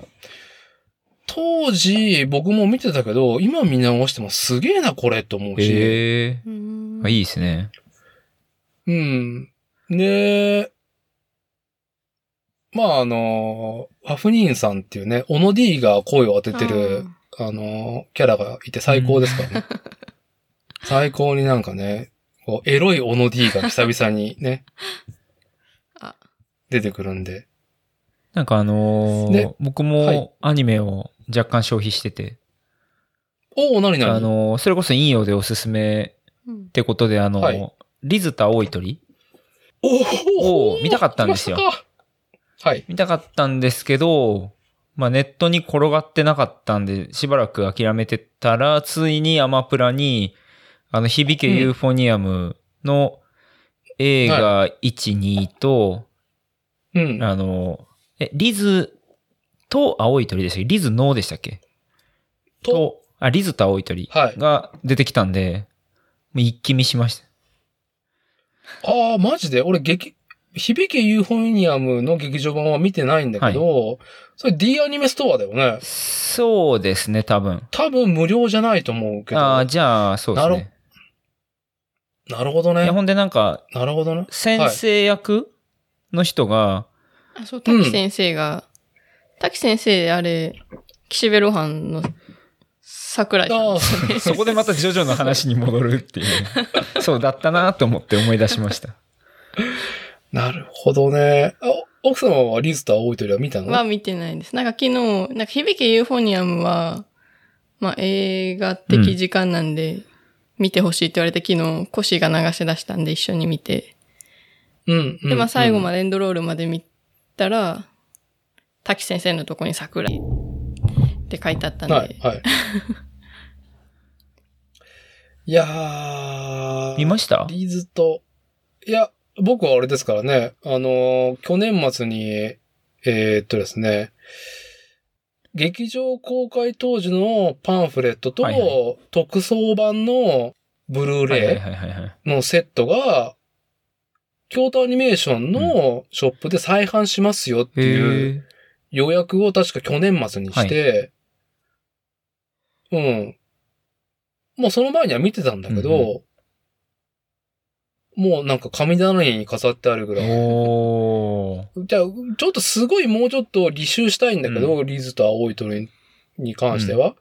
リズと青い鳥を、はい。まあ、あの、本当に、ね、よう先輩とか、たサンキュー達夫氏みたいに、僕はその、なんだろう、あの人たちのありがてえお言葉聞いて、うむうむと思う方なんだけど、別の角度でね、僕は、あの、なんだろう、えー日常っていうアニメがあって、まあ、それの作画やってる人の話が、まあ、あの、作画監督になってたりとか、あの作品で。あー、なるほど。結構は話が長いんで、この話は。うんまあまあちょっとまた別の機会でっていうところで。そうですか。そう。で、一個、あ、そうだそうだと思って、こう、あの、ここ、この場でぜひ言っておきたいことがあって、あら、光栄です。あのね、前、陰陽の何話目かちょっと忘れたんですけど、お便りを、あの、サンキュー達夫さんと一緒に読むっていう回があって、で、うん、なんかこう、まあ、結構あの番組も個性的な、あの、リスナーが多くて、で、はい。あの、その中でその、陽先輩と、えーヤンデル先生とのやりとりに萌えを感じるっていうのを言ってたはいはいお便りがあって、で、それに対して、はいあのーサンキュー達夫さんが、あの、本人に聞こえるように言うなやっていうのをこうリアクションしてて、ああ、あのー本当に、あれね、振る舞いね。そうそうそう振るそう。舞いの話ね、その。そうそうその言うのはかまへんけど、聞こえ、本人に届くように言うのは、あの、基本的にタブーですよっていうのをこう、上手に説明してはったと思うので、なので、あえてこの場でちょっと言いたいことがあって、あのー、よう先輩って顔出ししてなかったじゃないですか、ずっと。はい。結構まあ、あのー、僕はネクラなんであの、とはいえ出てくるやろうと思って検索も何回もしたけど、あの、YouTube ライブとかされる前はやっぱ出てこなかったんですね。むしろヤンデル先生の方が、登壇したりとかの写真があるもんね。まあまあ、ヤンデル先生はそうか、こういう感じか、とかって思って、その、出てこない、牧野洋さん、AKA 洋先輩を、勝手なイメージつけて、こういう人かなって思ってたのが、もうその完全に滝滝先生だったんですよね。なるほど。こ。のわかり、感わかります。完璧によう先輩、俺が抱いてた人やわ、うんっうんて、はい。あの、滝先生を見て思ったっていう話です。そうですか。じゃあ、今、どうだろうこれ、かれこれ1ヶ月経ったのかな、えー、今、YouTube で、うん引用のうん YouTube で、えっ、と、毎朝はいはいはいや8ってますね時に。ライブやられてるじゃないですか。はい顔出して、はいはいはいはいよう先輩が。見ましたか？ええ、見ました。どう、どんなお気持ちになられましたか、ええおっさんやんって。まあ、いや、まあ、もう、僕といや、ディスりたいわけじゃないけど、まあ。なんか、これも多分コッシー聞いてると思うけど、なんか多分そのお便りをもらった時、二人の関係性について、その、やっぱりね、サンキュー達夫氏は多分 BL が好きだ好きだって言ってネットで一回叩かれた経緯があるから、ああいうこともこうね、えー言及してたんだと思うんだけど、まずそうやって夢を抱かれることをいち早く壊したかったうんっていうのを、うんうんよう先輩自身が言ってたのが、ああ、この人の性格とかキャラクター性がすげえ立ってる、いいなって思ったね、ああ、そうですね。早く、早くその顔を出さないことで、みんなの妄想をかき立てるのをいち早く止めたいっていう。あの、そう、そのセリフを言ってはって、よりやっぱ好感度が上がったというか。上がったよね、あれ。はすごいいい話されてはるなって。で、まあ、その、なんて言うんですか？いや、よう先輩、やっぱ頭めちゃめちゃ回転も早いし、話し方もすごく上手やし、で、声もいいじゃないですか、やっぱ。はい。で、まあ、番組もああやって主催してて、まあ、あうんの、音質こそクオリティは低いが、しかし、いやいや、いやいや、音質上がりましたからね、音質。ちょっと上がりましたよ。確かに。はい、コッシーが、あのね、レプリカント FM で言うから、まあ、そう、上がりましたから聞いて聞いてた分、ね。変わったんだといや、思ううちょっとね、あの、負い目も感じつつ、ただ、ええやっぱ、その、顔出しされた時に、まあ、言うて、40代なんかな、?40 代のう、ん。あの、まあ、45、6だと思いますよ。僕と近いと思いますまあ、からね。おっさんじゃないですか、言ったら。なんぼそのね、えっと、科学に精通してて、アニメとかの教養もあったりとかされても、まあ、言うて年齢やし、二次元じゃないのでっていうところで、ああ、でも、なんかすごいこう、なんていうんですかね、立ち位置をよく理解されてはる、うん、そう、あと、もう、自意識を、極力、多分自意識っていう容量を削って、他のスペック上げてるって感じだなって、俺はあの一言で思った。あの、ね、多分あの人自意識を、なんかよくね、こう、自意識を、こう、なんだろう、満足させようっていうところに何も振ってないといや、思う。振ってない。あの、うん発言ができるってことは。あの、基本的に病んでる先生めっちゃ褒めるじゃないですか。うん。で、まあ、あはいのスタイルも俺すごく好きなんですけど、まあ、その、ちょっと過度に先輩を褒めてる時とかでも、あの、なんか、いやーとかつって照れるとかじゃなくて、え、本当にそう思う？みたいな。結構素で流しにかかってんのか素で、そう思ってないから流しちゃうんかわからんけど、なんか、お、おーそう、結構スルー、華麗にスルーしたなっていう時が非常に多い。やーね。あれもいいですよね。ね、我々の自意識、あんな風にね、あの、よいしょの風が来たら、なんか、いや、そんなことないですよ、とかね、ついなってしまとかう。照れてるって言いながら喜んでみたりとかもまああったりするじゃないですか。はい。まあ、そういいうのが全然ないしなーって。うん。でも、一方、あのーはいコアな、あの、一応全エピソード聞いてますよ。コアなリスナーとしては、あのーあれ、その、響けユーフォニアムの、あのー先生であってほしかったなっていうのもある。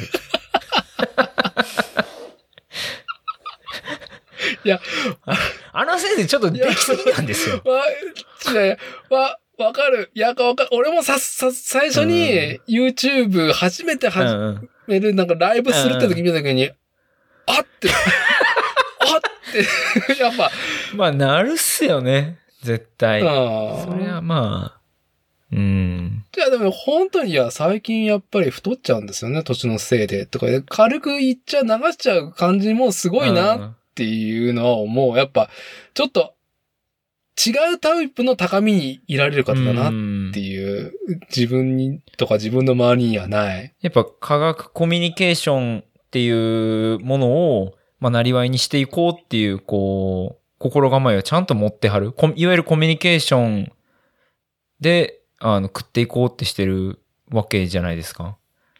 だかはいら。そこをちゃんとこう捉えて自分がどう立ち振る舞うべきかって分かってますよね。いやー、よーすごいなー分かってるけどそのやっぱ自意識ってさ、俗なことだと思うからさ、人間が持ってる語だから、逆にそれを押したいっていうファン心理もあると思うのね。あーあー、まあまあまあまあ、そうですね。そこを全く排除できてるっていうことが、なんかすごくなんか、これからが楽しみだなまあと思う。そうですねなんか、ロジカルにやなそうとするわけじゃん。うん。うん。でもコミュニケーションってロジカルなことばかりではなくってさ、いやーやっぱりね、自意識だったりとか、語が絡むことだから。いい塩梅ですね。そうですね。はい。なるほというのを、はい。あの、響きユーフォニアム。まあ、一応その、なんやろ、えっと、メインで今見れるやつはみ全部見たんですけど、あの、アマプラで見れるやつは見たんですけど、まあ、引き続きまだ多分コンテンツたくさんあるんで、ちょっと、ちょっとね、あれは心に響いたので、見続けていきたいなーっていう作品ですね。ど。えっ、と、どああ、れいや、響きユーフォニアム自体が。ああの、本、本編、えーそうですね。あリズと青い鳥は、めちゃくちゃいいはずやけど、ちょっとね、一回で納得するには無理やったんですよね。これは何回か見なあかんなって。あれこそ、よう先輩うが、ん。ね、いや、そう。あのー自分自身のポッドキャストでも言ってるし、熱量と文字数、三挙達奏師たちがやってるポッドキャストにハガキを送った回があるから、はいそれを掘ってみるあいいねうん。うん。最近熱量と文字数によう先輩出てるの聞いた？お、いや、えっとね、さいほんとちょうど最近、サブスクリプション、あの、要は登録して、どれかの回を聞き始めたら、お前らも音質悪いんかよってなったところですね。あいや、もう眩しいぐらいにブレずにマジで悪いっすよね。結構びっくりするぐらいと文字、インヨより余裕で悪くて、結構古いやつです。しかもイントロちゃんと作ってるじゃないですか。まあなんかそれっぽく。で、おーと思ったら、うわ、くそ音声悪いって思って笑ってしまった。なんなんだ、この界隈の人はそういうの気になれへんねんなと思って。いやいや、まあ、情報が立ってればいいんですよ。や、面白いっすね。面白いです、すごく。はい、ちょっと聞いてみます。ぜひ。ははいい。じゃあ、さっきの続きの、続きっていうか、まあ、アニメの話の締めとしては、ええ。繰り返しになりますけど、京都アニメーションの小林さんちのメイドラゴンのシーズン1、2017年にあったやつ、は13話かな？は、ぜひ7月7日まで見ててほしい4な。月7日ですね。OK です、OK です。なぜならば、7月 7, 7日に、小林さんちメイドラゴン S だったっけな、うん、続きが始まるんですよ。あいいですね。これは、僕は日本のアニメーションっていう歴史の中で一個のターニングポイントだと思ってるんで、えへー、ー。あそんなにいいんやはい。いいというか、やっぱり京都アニメーションっていう会社が背負ってしまったものがあるんで、それを、なんだろう、うーん、ファンとして、えーっと、見守るっていうか、見届けるというか、うーん、なんだろう。そうね。こう、舞台裏を感じながら見るっていう味わいがリアルタイムでできると思うんであ、これも京アニ作品なんですか？京都アニメーションです。それはそれは。はい。なんで、ぜひともね、僕は今年2021年の、まあ、一個すごい目玉だと思うんで、ぜひともっていうところで。はい。はい。じゃあ、あと、世間話ネタで、僕はいくつかありますけど、コッシー箱ちゃんから何かありますか？徐々に絡んだこと一個。いいですよ。全然、全然ボロボロ言ってくれれば。ジョジョ6部で、6部？ジョータロの服装があのズボンとあ靴、あの、はい、うん。つながってるワニ側の靴ね。はい。まあ、はいまあ、ど、どうはいどうなってるっておかしいですけど、なんか、まあ、らしいなというか、なんていうか、まあでも、らしいなっていうまあ、不思議じか、ゃないですか。あのーまさに作家性極まってるところで、要は、一番最初に空城城太郎が、ジョジョのシリーズで漫画で出てきたのは3部ね。あの、帽子と髪の毛の境目がない問題。あったじゃないですか。はい。あのー、あこちゃんは知らないと思うけど、先駆け男塾の主人公のモモはいの鉢巻きの上に眉毛があるっていう状態が、何も触れられずに、えーっと、終わってるんですけど、あまー今写真っていうか見ました見ました。あ、あそういうことありね。ましたか？ジョーうん丈太郎も、その、ずーっとあの、スネ夫のさ、ドラ、ドラえもんのスネ夫の頭どうなってる問題。はいそれ書きと、歌教員もね、まあ確かにあるんだけど、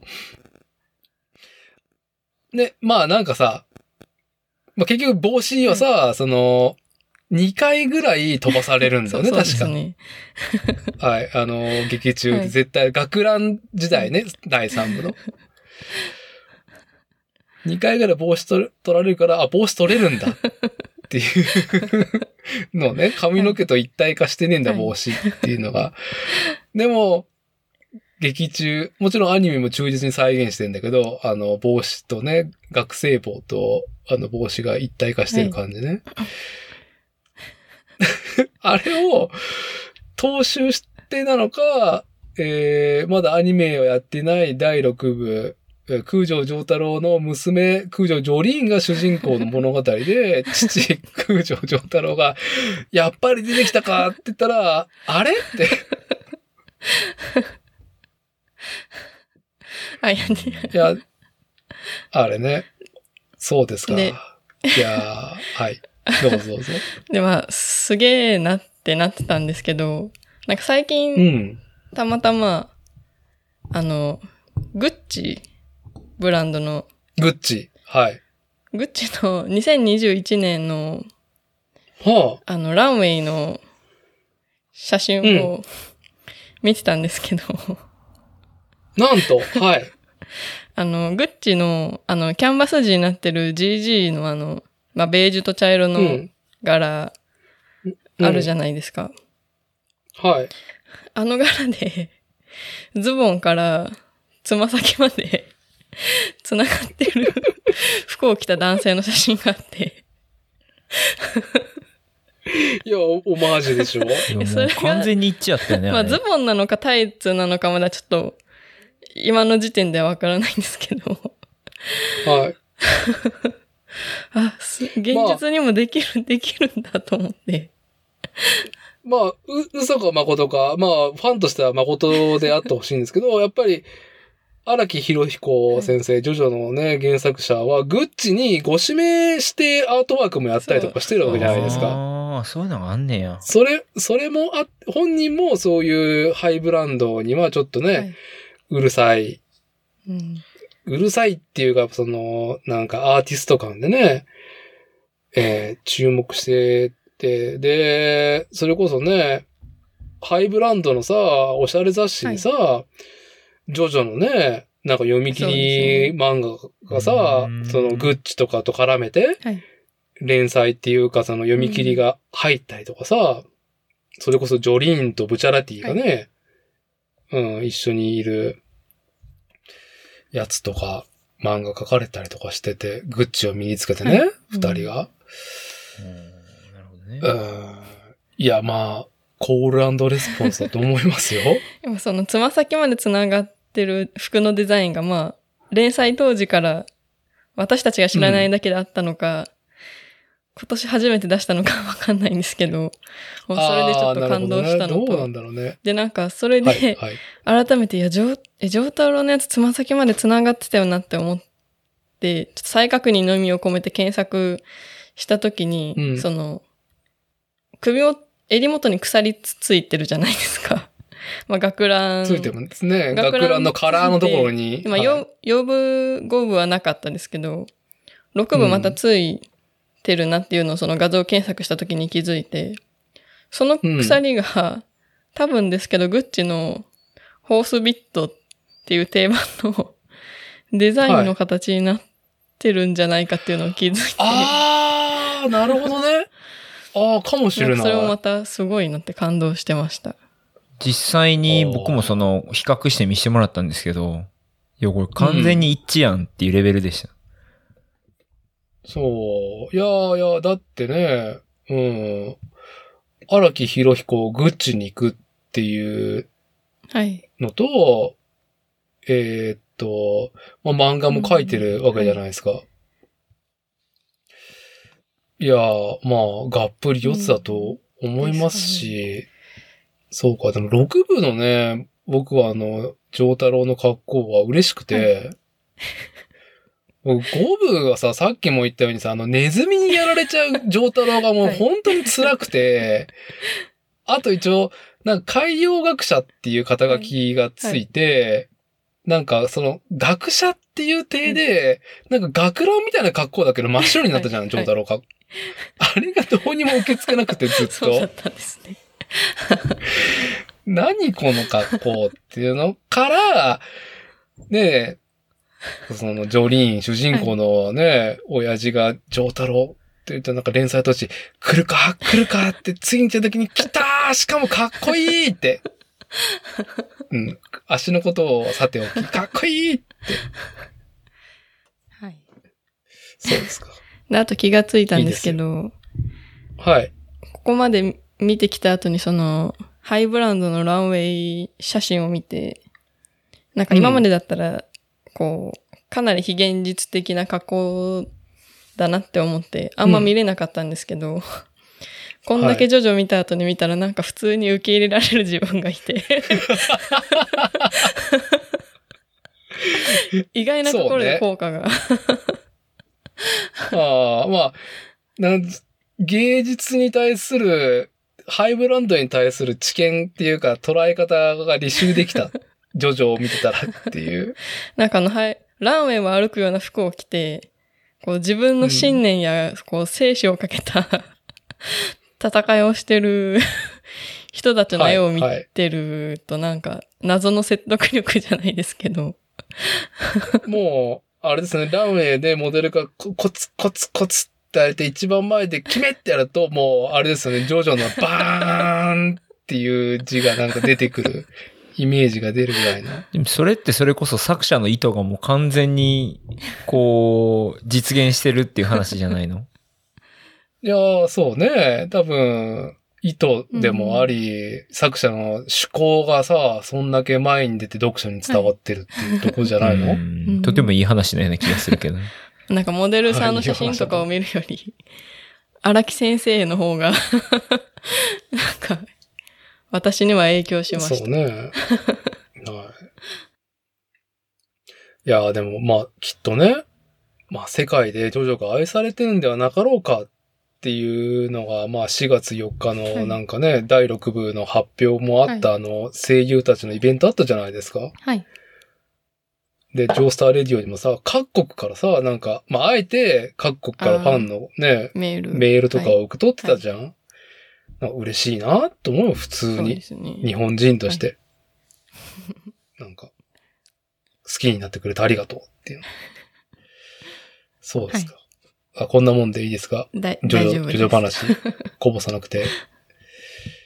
じゃあ、まあ結構終盤に、えーこの収録もなってますが、どうだろう？え二人、なんかなければ、何聞こうかな。ああ、じゃあ二人、共通の話題として、あの、ルーフテップ、噛んじうゃった。わールーフトップ？テント。ちルーフ、い一番噛んだらあかんところルーフテで。やいや、俺のね、興味の低さがね、露呈してるっていうところもあるけど、言いな、言い慣れてない。っていうそうそう、やっぱりサーフをね、この車買い替えっていうところで、で、妻がミニバンは死んでも嫌だっていうので、まあミニバンじゃなくて、今買える中古新車で値段帯とかも調べてたら、まあまあ、フォレスターとラブ4の二択になったのね。ああ、なるほど。はい。で、やっぱり、ラブ4の、あの、インスタの、その、なんちゅうかな、こう、インスタ映えする車をトヨタ作ったなっていう。うんそうですねインスタの伸び率、やっぱかっこいいしさ、うんうんうんうん実際に。で、アメリカのさ、なんか、えーっと、小さなところがやってるさ、ああいう、ルーフキャリアとかさ、なんか武骨なやつとかにさ、そのルーフテントつけて、さ、こうなんか変形してなんかすぐオートキャンプっていうか、うん。ね、広大なアメリカの大地でラブ4でなんかキャンプスタイルみたいなのがね、写真、インスタとかに上がってる中で、コッシーのところの車もさ、マツダの CX3、あれルーフレールついてんだよね。そうです。つけてます。で、テント張ってるじゃん合っ。てますね。あれってどうなのっていうなんか素朴な疑問なんですけど。うーん、そうですね。これ、あれですかね、伊達さんが見たんって、あの、ラブ4ドットアドベンチャーみたいなアカウントそう、ラブ4アドベンチャーとかももちろん見てる、それ。あーこいろいろ見てる。今、今見つけたんですよ、ちょうど。初めて見たんですけど。これ多分、うんあの、ヤキマの問屋の中の人がやってるんちゃうかなって。これ多分。ああ、なるほどね。ヤキマもあるし、えーっとね、名前ど忘れしちゃったなんな。か、ありますよね、いくつか。ルーフトップテント。いくつはか、そう、えー、スーはいはいリーヤキマとか大手じゃなくて、もっと、なんか、これ黒い鉄板と棒の組み合わせなだけじゃんああ、そうってですね。いうのが、武骨なやつありますねね。あったりとあーか。あの、まず、えーっと、機能性とかは、多分まあ、いろんなこう、雑誌とかでも出てるし、なんとなく想像がつく範囲もあると思うんですけど、もうズバリ、あの、あれですね、値段？値段うがん結構メーカーによってまちまちなんですよね。はあでなんか、高いところだと、えーっと、40万とか50万とかするんですよ。で、うん。それで高い方。高い方っすね、多分。で、いわゆる一般的なものだと、えー30万ぐらいとか。うん。この30万が、あのー僕が使ってる、こう、バッタンって開いてテントの形になるものと、あとあの、板になってて、板をこうギーって上げると、斜めに開いて、その、なんていうんですかね、二等辺三角形のテントみたいな形になるというか、ん？ちゃうわ、二等辺三角形テントやな。あの、ちょっとこう、なんて言うんでしょう。直角三角形みたいな。う、んまあ、そんな感じかな。まあ、要は、ルーフのキャリアに平ぺったいボックスがついてますと。はい。どちらにしろ。ええ、それをなんか、ロック外して、バターンなりすると、もうテントがパカーンと立つんだよね、あれって。立つタイプと、あと昔のそのボンゴの屋根とかについてたこう、ああはの、ああ、アの、コーディオンみたいなやつ？あ、そうです、そうです。あのタイプのものと、うん、うん。が、まあ30万の値段帯とかであって、で、はい。あの、僕が使ってるヤキマのやつが16万とか7万ぐらいかな。うん。結構破格なんですよね。あ、ヤキマなのね、使ってる。あ、そうです。僕のはヤキマです。おー。まあ、めちゃめちゃ安いなって思う。その、他のものを見た時に比較すると、あれなんでこれだけこんな安いんやみたいな。あーそれって、はい。えーっと、ルーフレールがついてる車であれば、もう、はいルーフレールに、えーベースをガッチってそうですつけれるわけで、もうその単体を買えばいいってことなのね。そうです。なるほど。ただ、ルーフレールが、その取り付けられるものと取り付けられないものがあるので、うん。それは要チェックなんですけど、はい。あの、いわゆる、えー、例えばエクストレールとかにあの、純正でついてる、縦に伸びてるルーフレールはい。は、あれには多分つけれないんですよね。なるほど。あの、そこにもう一本、えーっと、横に伸びるタイプのルーフレールをつければ、あの、つくんですけど、ああ、はいはいはいはい。だから普通の乗用車だと、おそらくルーフの、あの、レールがあるであろう場所に、あの、うん後付けで、こう、レールの支点みたいなのを4つつけて、レールらせて、その上にルーフトップテントを乗せるっていう形式なんですよね。あ、それも可能なやつがあるんだ。あ、っていうか大体そうですよ。ああ、レールが、レスの車でも全然対応してるんだ。レールレスっていうか、あの、あれですね。僕の例えば CX3 とかだと、あの、レールはもともと、なんて言うんでしょう。エクストレールみたいなレールはないんで、その、レール後でつけてくださいって言ったら、あの、スーリーの OEM の、えーっと、マツダブランドの後付けレールをこう屋根にボンボンってつける形になるんですよ。ああ、なるほど。で、はいそれはあ、の、ルーフと、あの、えっと、屋根の横のピラーの間に、こう、あの、ボルトで止めるような形になるはずなんですけど、うんうんうん。まあ、まあ、まあ、ルーフがいるよっていうところですよね。うんあ、ルーフっていうか、ルーフレールがいるよっていう話ですね。そうですか？んあれ、なんかさ、あのー僕は全く今までは興味なかったんだけど、やっぱり今回その、車を買うだけじゃなくて、今のトレンドって、えーっと、まあ、エンジンとか機能とかも含めて、調べたりとか、うんさっきも言ったように、その他のね、はい。えーっと、まあ、SUV だったら、はい。その他のなんかトレンドになってる、まあ、外装部品がなんかなとか見てたら、はいやっぱりね、もう付き物じゃん、ルーフテント。トップテント。うんまあ、そうですね。あれ。で、あ、コシ使ってたなぁと思って。いや、自分は多分買わないけど、なんかさ、個人的にね、なんか高いところにあるから、そわそわしない？あーあー、そういうことですね。使ってみた感じですよね。うん。ああ、なんか、あれですよ。あのー見たことない視点から、あのーうん全体が見渡せるからおもろいですよ。いはあ、なるほど。ーン、ややドローン気味な視点からその周りが見渡せるんですよね。ああ、俯瞰になるんだ、ちょっと。で、顕著なのはレース。自転車のレース行った時に、うん。今までだったら真横からそのレース覗いてたのが、あの、2階からこう、あの、レースを覗いてる形になるので、はいはいはい。ちょっと上からなるほどね。覗いてる感じにできるんですよね。うん。ああ、まあ、しかも、季節によったら、まあ、日をね、避けれて、うーんと、快適に過ごしたりとか、そうそう寒い時期もちょっと暖が取りやすかった。ゴロゴロしながら。まあね、あの、愛知牧場に来た時もなんか、よっこしって言ったら、あーパコちゃんが、あの、奥様があの、ね、ルーフトップテントの上でゴロゴロしとったっていう。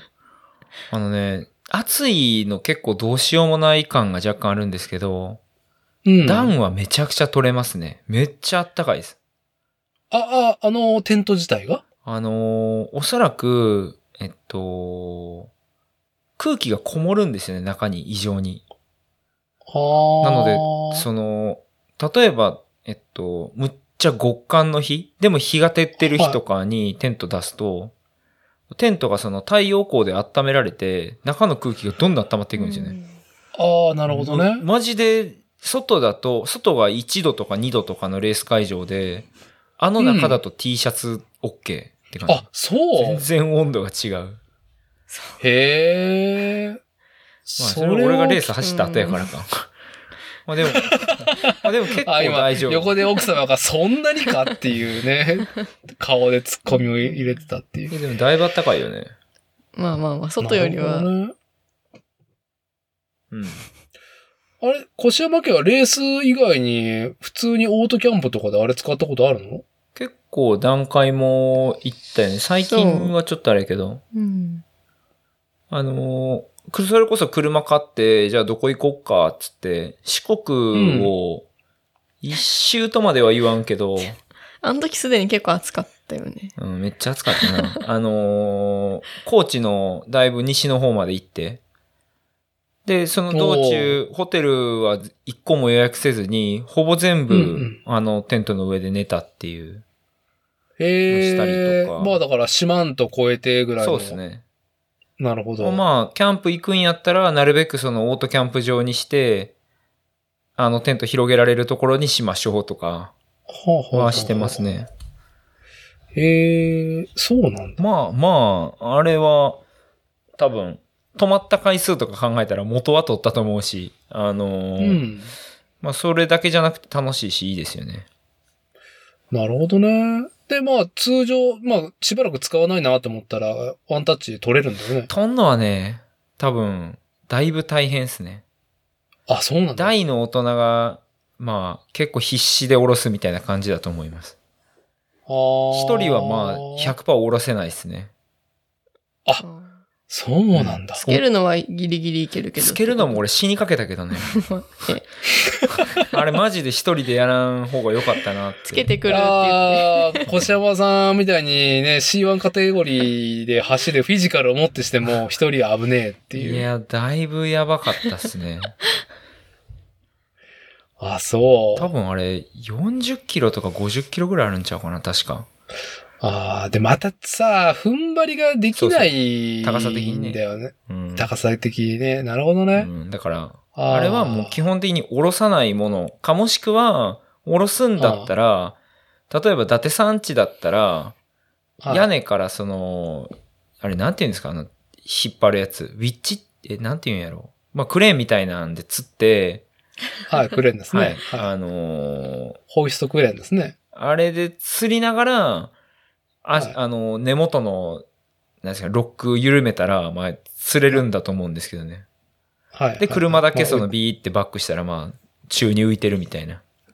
まあ、まあ、まあ、うちの工場の放出だったら別に 全然どこでも行っちゃうから、そのまま違うところに持ってきゃいいだけの話で。まあでもそういうのがない限り、ほぼその下ろすの不可能って思った方がいいかも。ああ、そううんなのね。そうか。だから、高さとかもやっぱ上がるんで、うん。まあ、ただまあ、一応車検とかは、あの、保安部品っていう形になるので、なんかまあ、いろいろ理屈があるんですけど、まあ、あの乗してても車検は通るって感じですね。なるほど。うんなるほどね。まあ、厳密には車重変わるんでいかんのですけど、まあ、そこまで見えひんしな、車検でって感じ。はい、はい、はい。そうですか。いやいやいや、なかなか、うん、僕は購入は多分、いや、どうだろうな。うん。うちの妻というか家族でっていうことはないんだけど、もし、はい。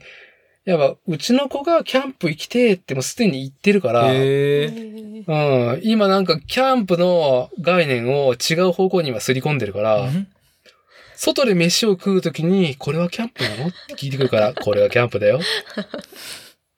とか。あのね、でも、良くない話をしておくと、良くないっていうか、はいその、今の話の続きで良くないことを言うと、うん。レース会場であれテント広げるじゃないですか。うん、子供がめちゃくちゃ喜ぶ。ああ、なるほどね。ねああのー、うちの子入れてあげてもいい、あの、乗せてもらえませんかみたいな。ああ、いいっすよ、どうぞどうぞ、の乗り乗り、言うて。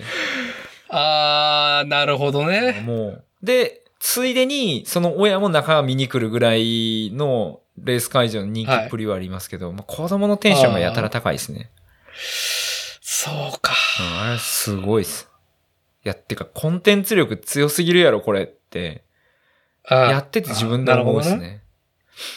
まあだから写真で見てる以上の、これは多い、いいなっていうものがあるんだね。まあじゃ現物見ると結構衝撃っすね、あれは。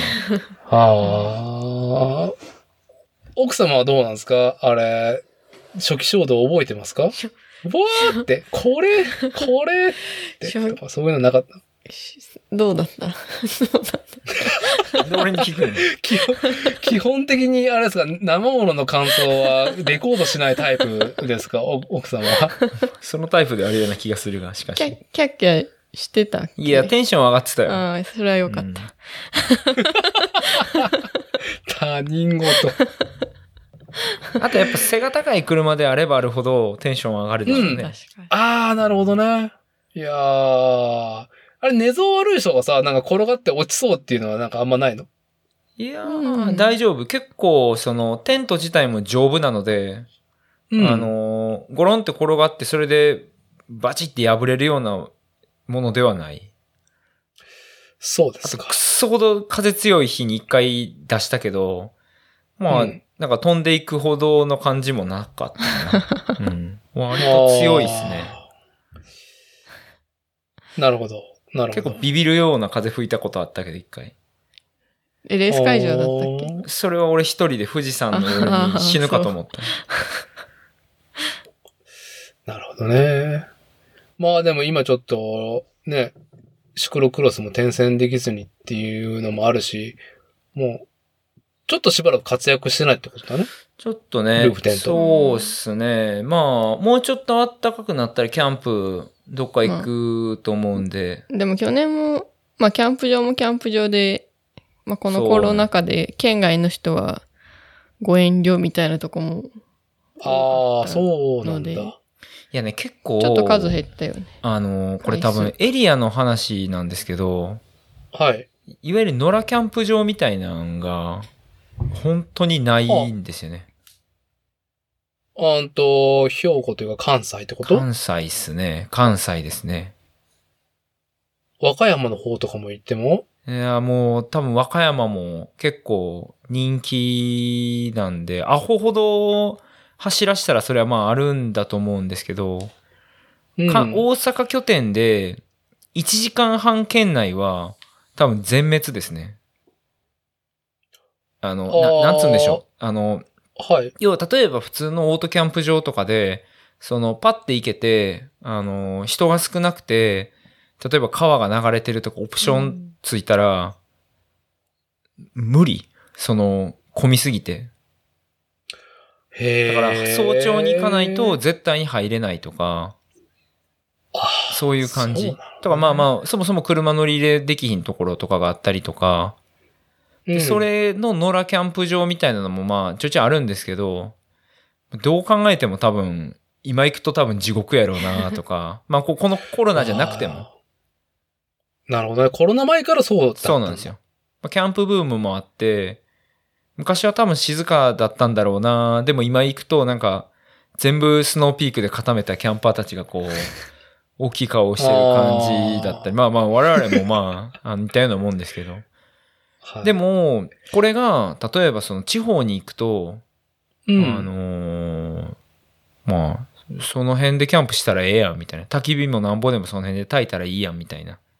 うん、うん。あれじゃい、ないですか。ありますね。ないんですよ。本当にない。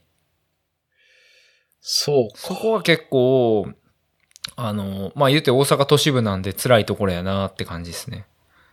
うん、うん。なるほどね。焚き火したいんですよ、焚き火。火。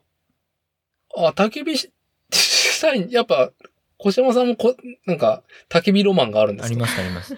焚き火したいけど、その車を乗り入れできて、うんえーっと、焚き火をできて、そのキャンプできそうなところが、マジでなくて、はい。あの、まあ、あっても人が死ぬほど多いとかっていう感じなんですよ。うんで俺らは静かにしたいなって思って、あげく、うんあの、ヨッシャンがあの神戸に越してきて、ちょっと神戸の北の方に、田舎に引っ越してきたので。神戸になるの？そうです。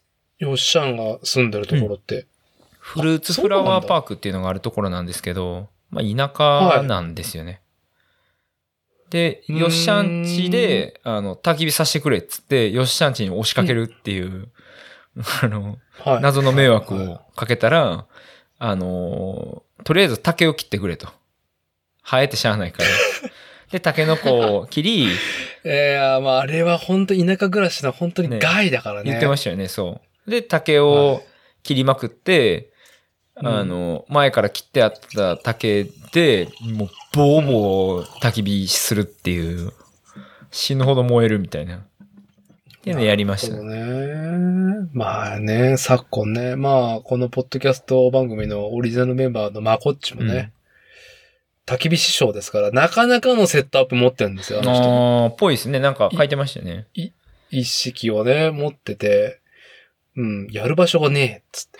いや、そうなんですよ。うん。まあ最終なんか結局、あの、まあこっちの奥さんはすげえインドアだから、もうなんか外とかだるいっていうね。ね、もう、うちの倉庫でそう。焚き火やるのが、もう一番ええねっていうので、あの、定期で、あの倉庫でまさかの焚き火できるんやなっていうのが、この前見ててびっくりしました。はいはい。全然、全然できるよ。いいな煙どうなってるんですか、ああ、だから、一番最初の火つけ始めの時は、やっぱり煙が出るから、種火みたいなのは外でやって、ああの、なんかね、なん、僕は専門用語知らないですけど、いい具合のさ、はいはい。もう、なんだろう、煙が出なくなるじゃない、うんうん炭火でやると、とか、うんあの、炭になっていくと。そうそう、それはもちろん生木とかでやったらあかんけうど、んそれでね、干物焼いてるよ。いいっすね。いや、そうそう、そういうのしたいんですよね。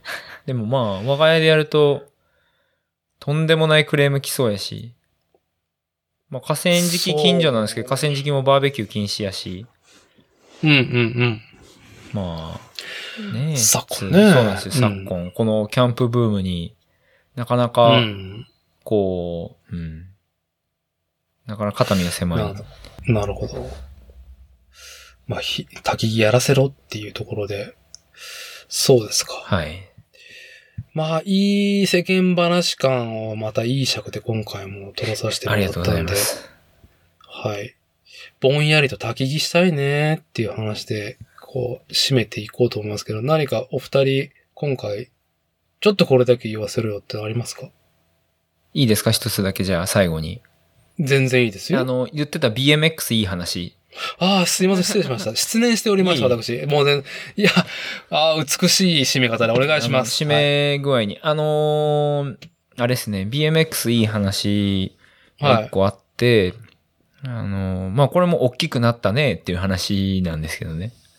はい。あのーシクロクロスの友達で、えっと、小田聖っていう関東のライダーがいるんですよ。はい。で、彼、はいセイントセイヤのセイと書いてあ、そうです、そうねです。あ、ご存知ですか？はい。はい。で、彼は、えっ、と、BMX のレーサーなんですよね。で、はで、父ちゃんは、その BMX のレースとか、マウンテンバイクとかの写真を撮るカメラマンで、春日部ビジョンフィルムっていう名義で、え？かす、そう、あ、そうだったらそう、だって知ってるね。お父様はそうなの？そうそうそうそう。が、中の人が、聖の父ちゃんです。あ、そうなんだ。いや、多分、なんか、子供、はいキッズクラスで走ってる時、多分俺ビール飲みながらレース見てんだろうなとは思ってたけど、うん。結構あの、上越とか、ね、なんとなく行ってた時期があるから。あーだったらまあ、上越のあ BMX レース会場。赤いハンコを左下か右下に押してる写真。押してるうんあれが、はそう、あの、小田さんですうん、ね。見てる見てる。で、その小田さんの息子が、まあ、BMX レースもやってたけど、あの、どういう縁かちょっと知らないけど、シクロクロスを始めて、うん。で、その、なんか、結構走れたらしいんですよね。高校生はいか中学生か分からへんけど。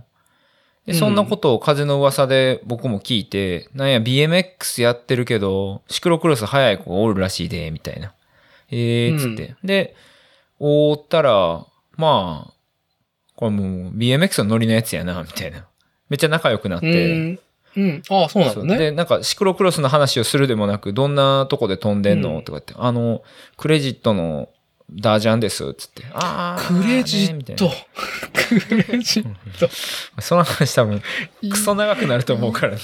いやいや、いいですよ。僕は別に、別にそんなに多く語れるタイプじゃないんで、はい、どうぞは。いそう。ほんで、まあそうなんや、みたいな。ほんで、BMX も乗ってて、つったら、年末に662に遊びに来てくれて、まあ一緒に BMX 乗ったりとか、こう、うんなんやかんやしてた年の、ん去年末？いやいや、もうだいぶ前です。もう、5、6あなるほどね年前とかになるのかな。の話ねそうです、そうです。はいだから、その次の年の全日本選手権かなんかに出る、つって、ジュニアで、もう独走で帰ってきて、で、うんめちゃめちゃ速いんですよ。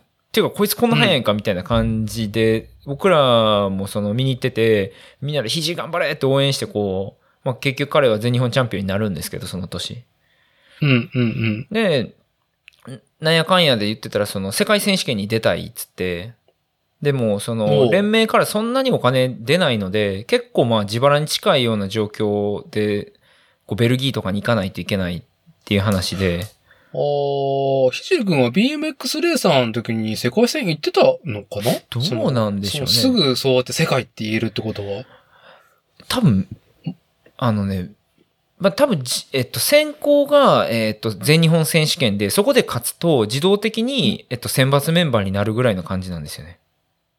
なるほど。で、はい。行けるけどどうするみたいな。あ、じゃあ行きたいでうす。んでも金ないどうしようみたいな感じやったので、僕らが662の T シャツを作ってるので、それをひじりのシグネチャーモデルでちょっといじって、うんあ、の、ひじり世界戦行かしたってくれ、っつって、作ったら、200枚ぐらい売れたんかな。で、まあ、3000円か4000円ぐらいで売ったから、まあ、1枚あたりも結構儲かって、儲かったっていうか、そのお金を全部寄付したんですよ。20万ぐらいとかになるのかな。うん、うん。で、まあ、おかげさまで彼も世界戦行けましたみたいな話があったんですよね。はい。で、でまあ、そんなんもあったからすごい仲良くて、あのーどこのレースであってもこう、だらだら喋るような友達なんですけど、うんどんどん速くなっていって、まあ、うん。あの、アンダー20、そのジュニアの次はアンダー23。で、その次エリートなんですけど、アンダー23でマジ敵なしで、エリートになっても、もう絶対にトップ3。っていうか、ほとんど勝ってたんちゃうかな。なんか、一昨年ぐらいは出たレース多分、全日本以外全部勝ったとか、そんなレベルだったような気がするぐらい、シクロクロスめっちゃめちゃ速なっちゃって、うんで、そ、の所属してたチームが、あの、弱虫ペダルサイクリングチームですよ。あの、かの有名な弱ペのチームなんですけど、まあ、順調にやっていって、ほな、まあ、走れるから、ロードもやってみようか、つって、ロードもやったら、今度はあの、新人賞若手賞みたいなのも、取って、総なめみたいな感じだったんですよね。まあ、日本国内では。ロードもやってたんだ。そうなんですよロードもやったんだ。やり出したんですよ。へ開花して、んで、その夏に、えっと、やっぱロードやんねやったら、日本で戦ってたらいかんっつって、そのヨーロッパに行って、フランスのチームに、クラブチームみたいななんか所属して、夏はフランスで走って、あとは日本でシクロクロスとロードやってみたいな生活だったんですよね。1年間か2年間ぐらい。はい。そしたら、えーっと、今年から、えースイス国籍の、まあ、プロのチームに移籍するっていう契約があって、うん。で、彼は見事その契約に至って、プロ、ヨーロッパのプロチームで走ってるみたいな。へえ、そんなに、名前は聞いたけど、そういう顛末になってるとはっていう。多分、特にこの3、4年ぐらいがとんでもないそのジャンプアップをしてるんですよね。ロード始めました。えっと、10、アンダーでダントツです。で、えー、世界に行きました。プロチーム契約みたいな。そんな多分3、4年ですね。へえ、で、今が25、6? いや、もうちょい若い。23とかかな。アンダー多分終わった年だから23か4ぐらいかな。あ、そうなんだ。若いんですよ。うんピチピチだね。そうあ、そう。おいて、直近の話でいくと、あのーえー、なんかスイスかどっかその辺のレースに出て、で、ツール・ド・フランスで一番その優勝経験を持ってるマーク・カベンディッシュっていうイギリス人がいるんですね。まあもういるんですね。オリンッピックも勝ってるし、ク。あら。あの、世界選手権も勝ってる、むちゃくちゃスプリント強いやつがいて、そいつが優勝したレースでスプリント一緒にしてたんですよね。お前何してんねんみたいな。うん。ええー、みたいな。で、その何日か後に、もう一回またそいつとスプリントした時に落車してぐちゃぐちゃになってたんですけど、うんうんうん。で、まあ、体ボロボロになったけど、なんとかつい先日復活して、ようやくレース再開したみたいなところうんうんうんですかね。もうすっげえ活躍してるですよ。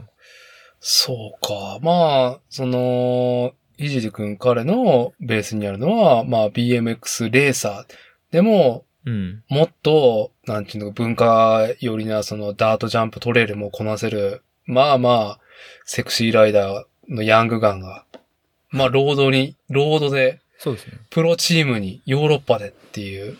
そう。普通に BMX の友達が、えー、ヨーロッパでカベンディッシュとスプリントしてるみたいな、そういうノリなんですよ。そうって。ああ、なるほどね。なるほどね。そう。で、なんかその、えっと、彼が所属してるチームが、うん。あのーえー今一番世界最高峰の、えーカテゴリーのチームが、まあ、EF 日歩っていうチームがあるんですけど、そこの参加のチームなんで、まあ、このままステップアップできれば、その EF 日歩とかに入もし入ることができたら、もしかしたら、例えばそのツールドフランスに出るとかっていうことも、マジでやぶさかではないみたいな話なんですよね。ああ、でもそのステップを踏まないと、あの、ツールドフランスには出れないんだ。ツール・ド・フランスは、そもそも出れるチームが、あの、ワールドクラスのチームじゃないと、そもそも出場権すらないんですよ。ああ、なるほど。格式高いんですね。そうですね。例えば日本の名だたるチーム、例えばブリヂストンサイクリングチームとか、まあ、本当うんに島のレーシングとかでも、あの、そもそも出る権利すら全然ない。全然ないレベルでないんですよね。ああ、まあなんかちらほらと日歩っていう言葉は聞いてて、あねまあそ、そこがやっぱり本当に唯一無二の日本のチームなんだね、プロ、ロードチームっていう。と、日歩っていう会社がチームを持ってた時期もあるし、日歩っていう会社が今は、えーワールドクラスのチームにスポンサーをしだして、うん。まあ、日歩っていう名前で、えっと、世界最高峰を走ってるっていう感じですかね。なるほどね。いやー、うんまあね、このコロナ禍で、まあコロナ禍の情勢と、その、欧州でのスポーツシーン、まあロードレースのね、状況どうなってるかよく把握してないけど、まあ大変ではある時期にそうやってね、躍進できるっていうのは、なかなかの話ですね。いやー、いや、多分、すんげえ大変やと思うんですね。特にその、えっと、この、まあ、ロードも何度競技でもそうなんですけど、うん割と昔はビザ緩くて、その、まあ、不法滞在も、まあ、なんかこう、国をまたいでヨーロッパで移動したらなんとなく OK みたいな。で、脱出できたらまあ OK みたいな、そんな時期もあったらしいんですけど、なるほど。もう今そんな絶対無理らしいんで、まあ特にコロナでね。そう、それうんもありますよね。なので、まあそういうところをすごい計画して滞在しないといけないし、ああ。かなり厳しい。で、多分、す世界で今そもそもその、えー彼が所属してるのはコンチネンタルチームっていう、えー上から3番目のカテゴリーなんですね。ワールド、プロ、うんコンチネンタルっていうその3、3カテゴリー。なんかは、いセリエ A とかなんかそういう感じみたいなもんだと思うんですけど。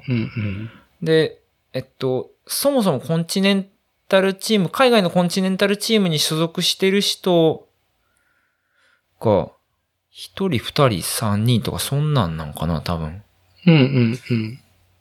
で、ワールドも三人。プロはいないはず、今は。多分。いいないいないうん。とか、だから全部合わせても10人満たないうちの1人みたいな。あの、海外で戦ってる日本人選手。まあでも、年齢的にも経験的にも、すげえ未来がある話なんだよね。。そうなんですすよ。多いで、いや、んで、何の話かっていうと、はいえーまあそんな僕らの BMX の友達が、なぜかロードバイクにまたがって大活躍してるので、応援してあげてねっていう話なんですけど、あのーはいそんなやったっけな？この前メールが来て、あの、まあなかなか海外の活動も大変なので、えっと、サポートしてもらえるあの、うんみんなにサポートしてもらえるように T シャツ作りたいんです、つって自分から言ってきやって、うんおーおええでええで、つって。で、どうしたいつったら、あの前、作ってもらった T シャツ自分で作っていいですかって言うから、おお、うんそんなんやりーな、つって。だからなんか1ヶ月ぐらいしてからできました、つって、そのオーダーのサイト、自分で注文できるサイト作りやって、こんな感じの色でやるんですけどいいですかつって。うん。もう自分でやって、その、えなんだろう、注文できるようにしたんですよ。いや、それはだいぶいい話ですね。そう。だからデザインは、あの、彼がその世界選手権に2015年かな、なんか4年ぐらいに行った時に僕がちょちょっと作ったデザインそのまんまなんですけど。うん。で、えっと、それがオーダーできますということで。あ、現在ね。そうなんですよ。で、6月1日から7月の頭まで、6月末まで、一応オーダーずっとしてるので、みんな T シャツ買って、あの、えー、その T シャツ買うと、うん。あの、ひじりは俺が育てたって公式で言えるんで、あの、ぜひ買ってあげてくださあ、いねってう言いたいですね。そう。言いたいですね。いや、この今の話のすげえいいなと思ったところは、はい。自分自身で能動的に、その、ファンディングサイト、ファンディングの仕組みを作りたいっていう、うん、うん。実際にサイトは自分自身でやったかどうかは抜きにして、多分それ、ね、形にするまでも誰かに頼むのにさ、自分主体で動いてるわけじゃんはい。いやー、素晴らしい DIY 原理主義で。今さ、もうなんかね、やらされでやってるわけでもないし、自分の道は自分で、ね、切り開いていかないといけないっていう中で、知恵絞って、そうやってそうそうね、ファンディングサイトを作ってっていうのは、なんかあの、サイトも、えーっと、あれ、マンタくんの、うんストアーズ。あ、ストアーズか。ストアーズで作ったんちゃうかな。だから本当に、あまあでそうそうそう自分で。まあ自分でやって、で、一応、あの、言っとくと、えーっと、プリントする会社どうしたらいいですかって言ってきたから、もうほん、うんほんなら任しとけ任しとけっつって、あの、いつも662の T シャツとか作るときに、えーっとね、過去なん、大体、あの、なんか、ていすけさんがだいぶ前にあの、ビールの T シャツ作ったのも、その人だったりとか、はいはいはい。て。かね、ありとあらゆるこの界隈の T シャツを全部お任せしてる、えー、SMX も出てったんちゃうかな。あのえ？ペーターさんっていう、えーっと、スノーボードつながりの友達がいてるんですよ。で、マウンテンバイクも乗ってるんですよね。ほー。多分ね、合ってるはず、どっかで。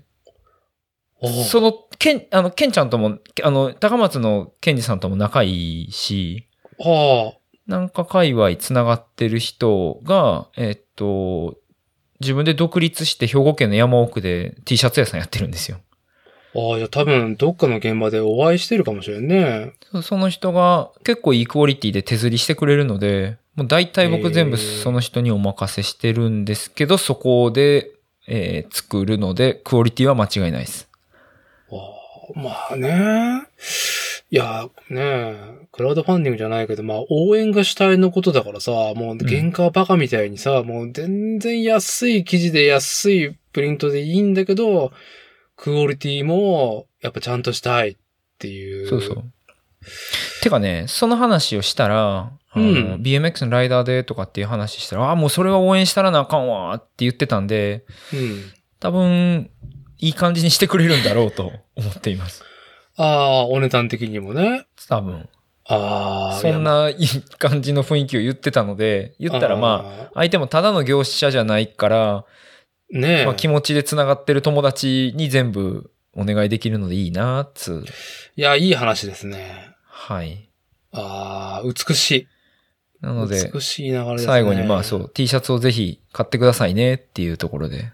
はい。いやー、小島さん。いやー、本当にね、エンジョイ BMX ね、から、引き続き、ずーっとこうやって、こう、文化、シーンの縁の下の力持ちで動いてる姿がですね。いいやー、眩しい。眩しいなっていう、よいしょの風を送って。よいしょ、つよしさんありがとうございます。いえいえいえいえ。じゃあまあ、いい話で、こうね、今回は取りさせてもらって、まあ、繰り返しになると、えっと、もう今、その、いじりくんの、はいえー応援 T シャツっていうのはもう買える状態だと。そうです。はい予えー、約受付中。予約受付中、30あ、そ日う。で、そうそう、あの、先行予約で後で届く仕組みです。なるほど。で、なるほどえーっと、そうですね、6月末までで、詳しくは、えーひじりのインスタとか見てもらえたら多分アクセスできるはずです。はい。まあ、一応、この収録をオープンするのがちょっと後に、多分ね、えー、10認認知とかになっちゃうと思うんで、はいはいまあ遅くなるけど、6月の12日にこの収録が放送されるけども、まだ間に合うね。全然大丈夫ですね。多分はいしかも届くの多分8月ぐらいっぽいんですよね。いやいや、もうね、これおじさんになるとさ、もう物なんか忘れるときに届きゃいいからっていう。そんな感じですよね。1枚3500円かな。うんはいもっと取りゃいいのにって。もっとじゃあ2枚買ってやってくだださい。あ、そうですね。はい、おっしゃる通りで。了解です。じゃあ、まあ、ひじりくんを応援しようっていうところで、まあ、今回は締めたいと思いますが。じゃあ、また1ヶ月後ぐらいにお二人をお誘いしてリモート収録したいと思いますが、1ヶ月後に、まあ、奥様、箱さんが何を履修してるかが楽しみだなっていう ところで、はい。まあジョジョをのまま引退、でしょ。あのーあれや、えっと、メイドラゴン、ああ、小林さんちのメイドラゴンをぜひとも、はい。ぜひとも。しましょうはい。じゃあ、そういうことで、また、来月かな？よろしくお願いしますっていうところで、えー今回は、えー国内のスポーツ自転車文化会における好感度ナンバーワン国際、えーコッシー箱ちゃんをお迎えしてのリモート収録となった作例でした。また来月よろしくお願いします。はい、ありがとうございました。あありがとうございます。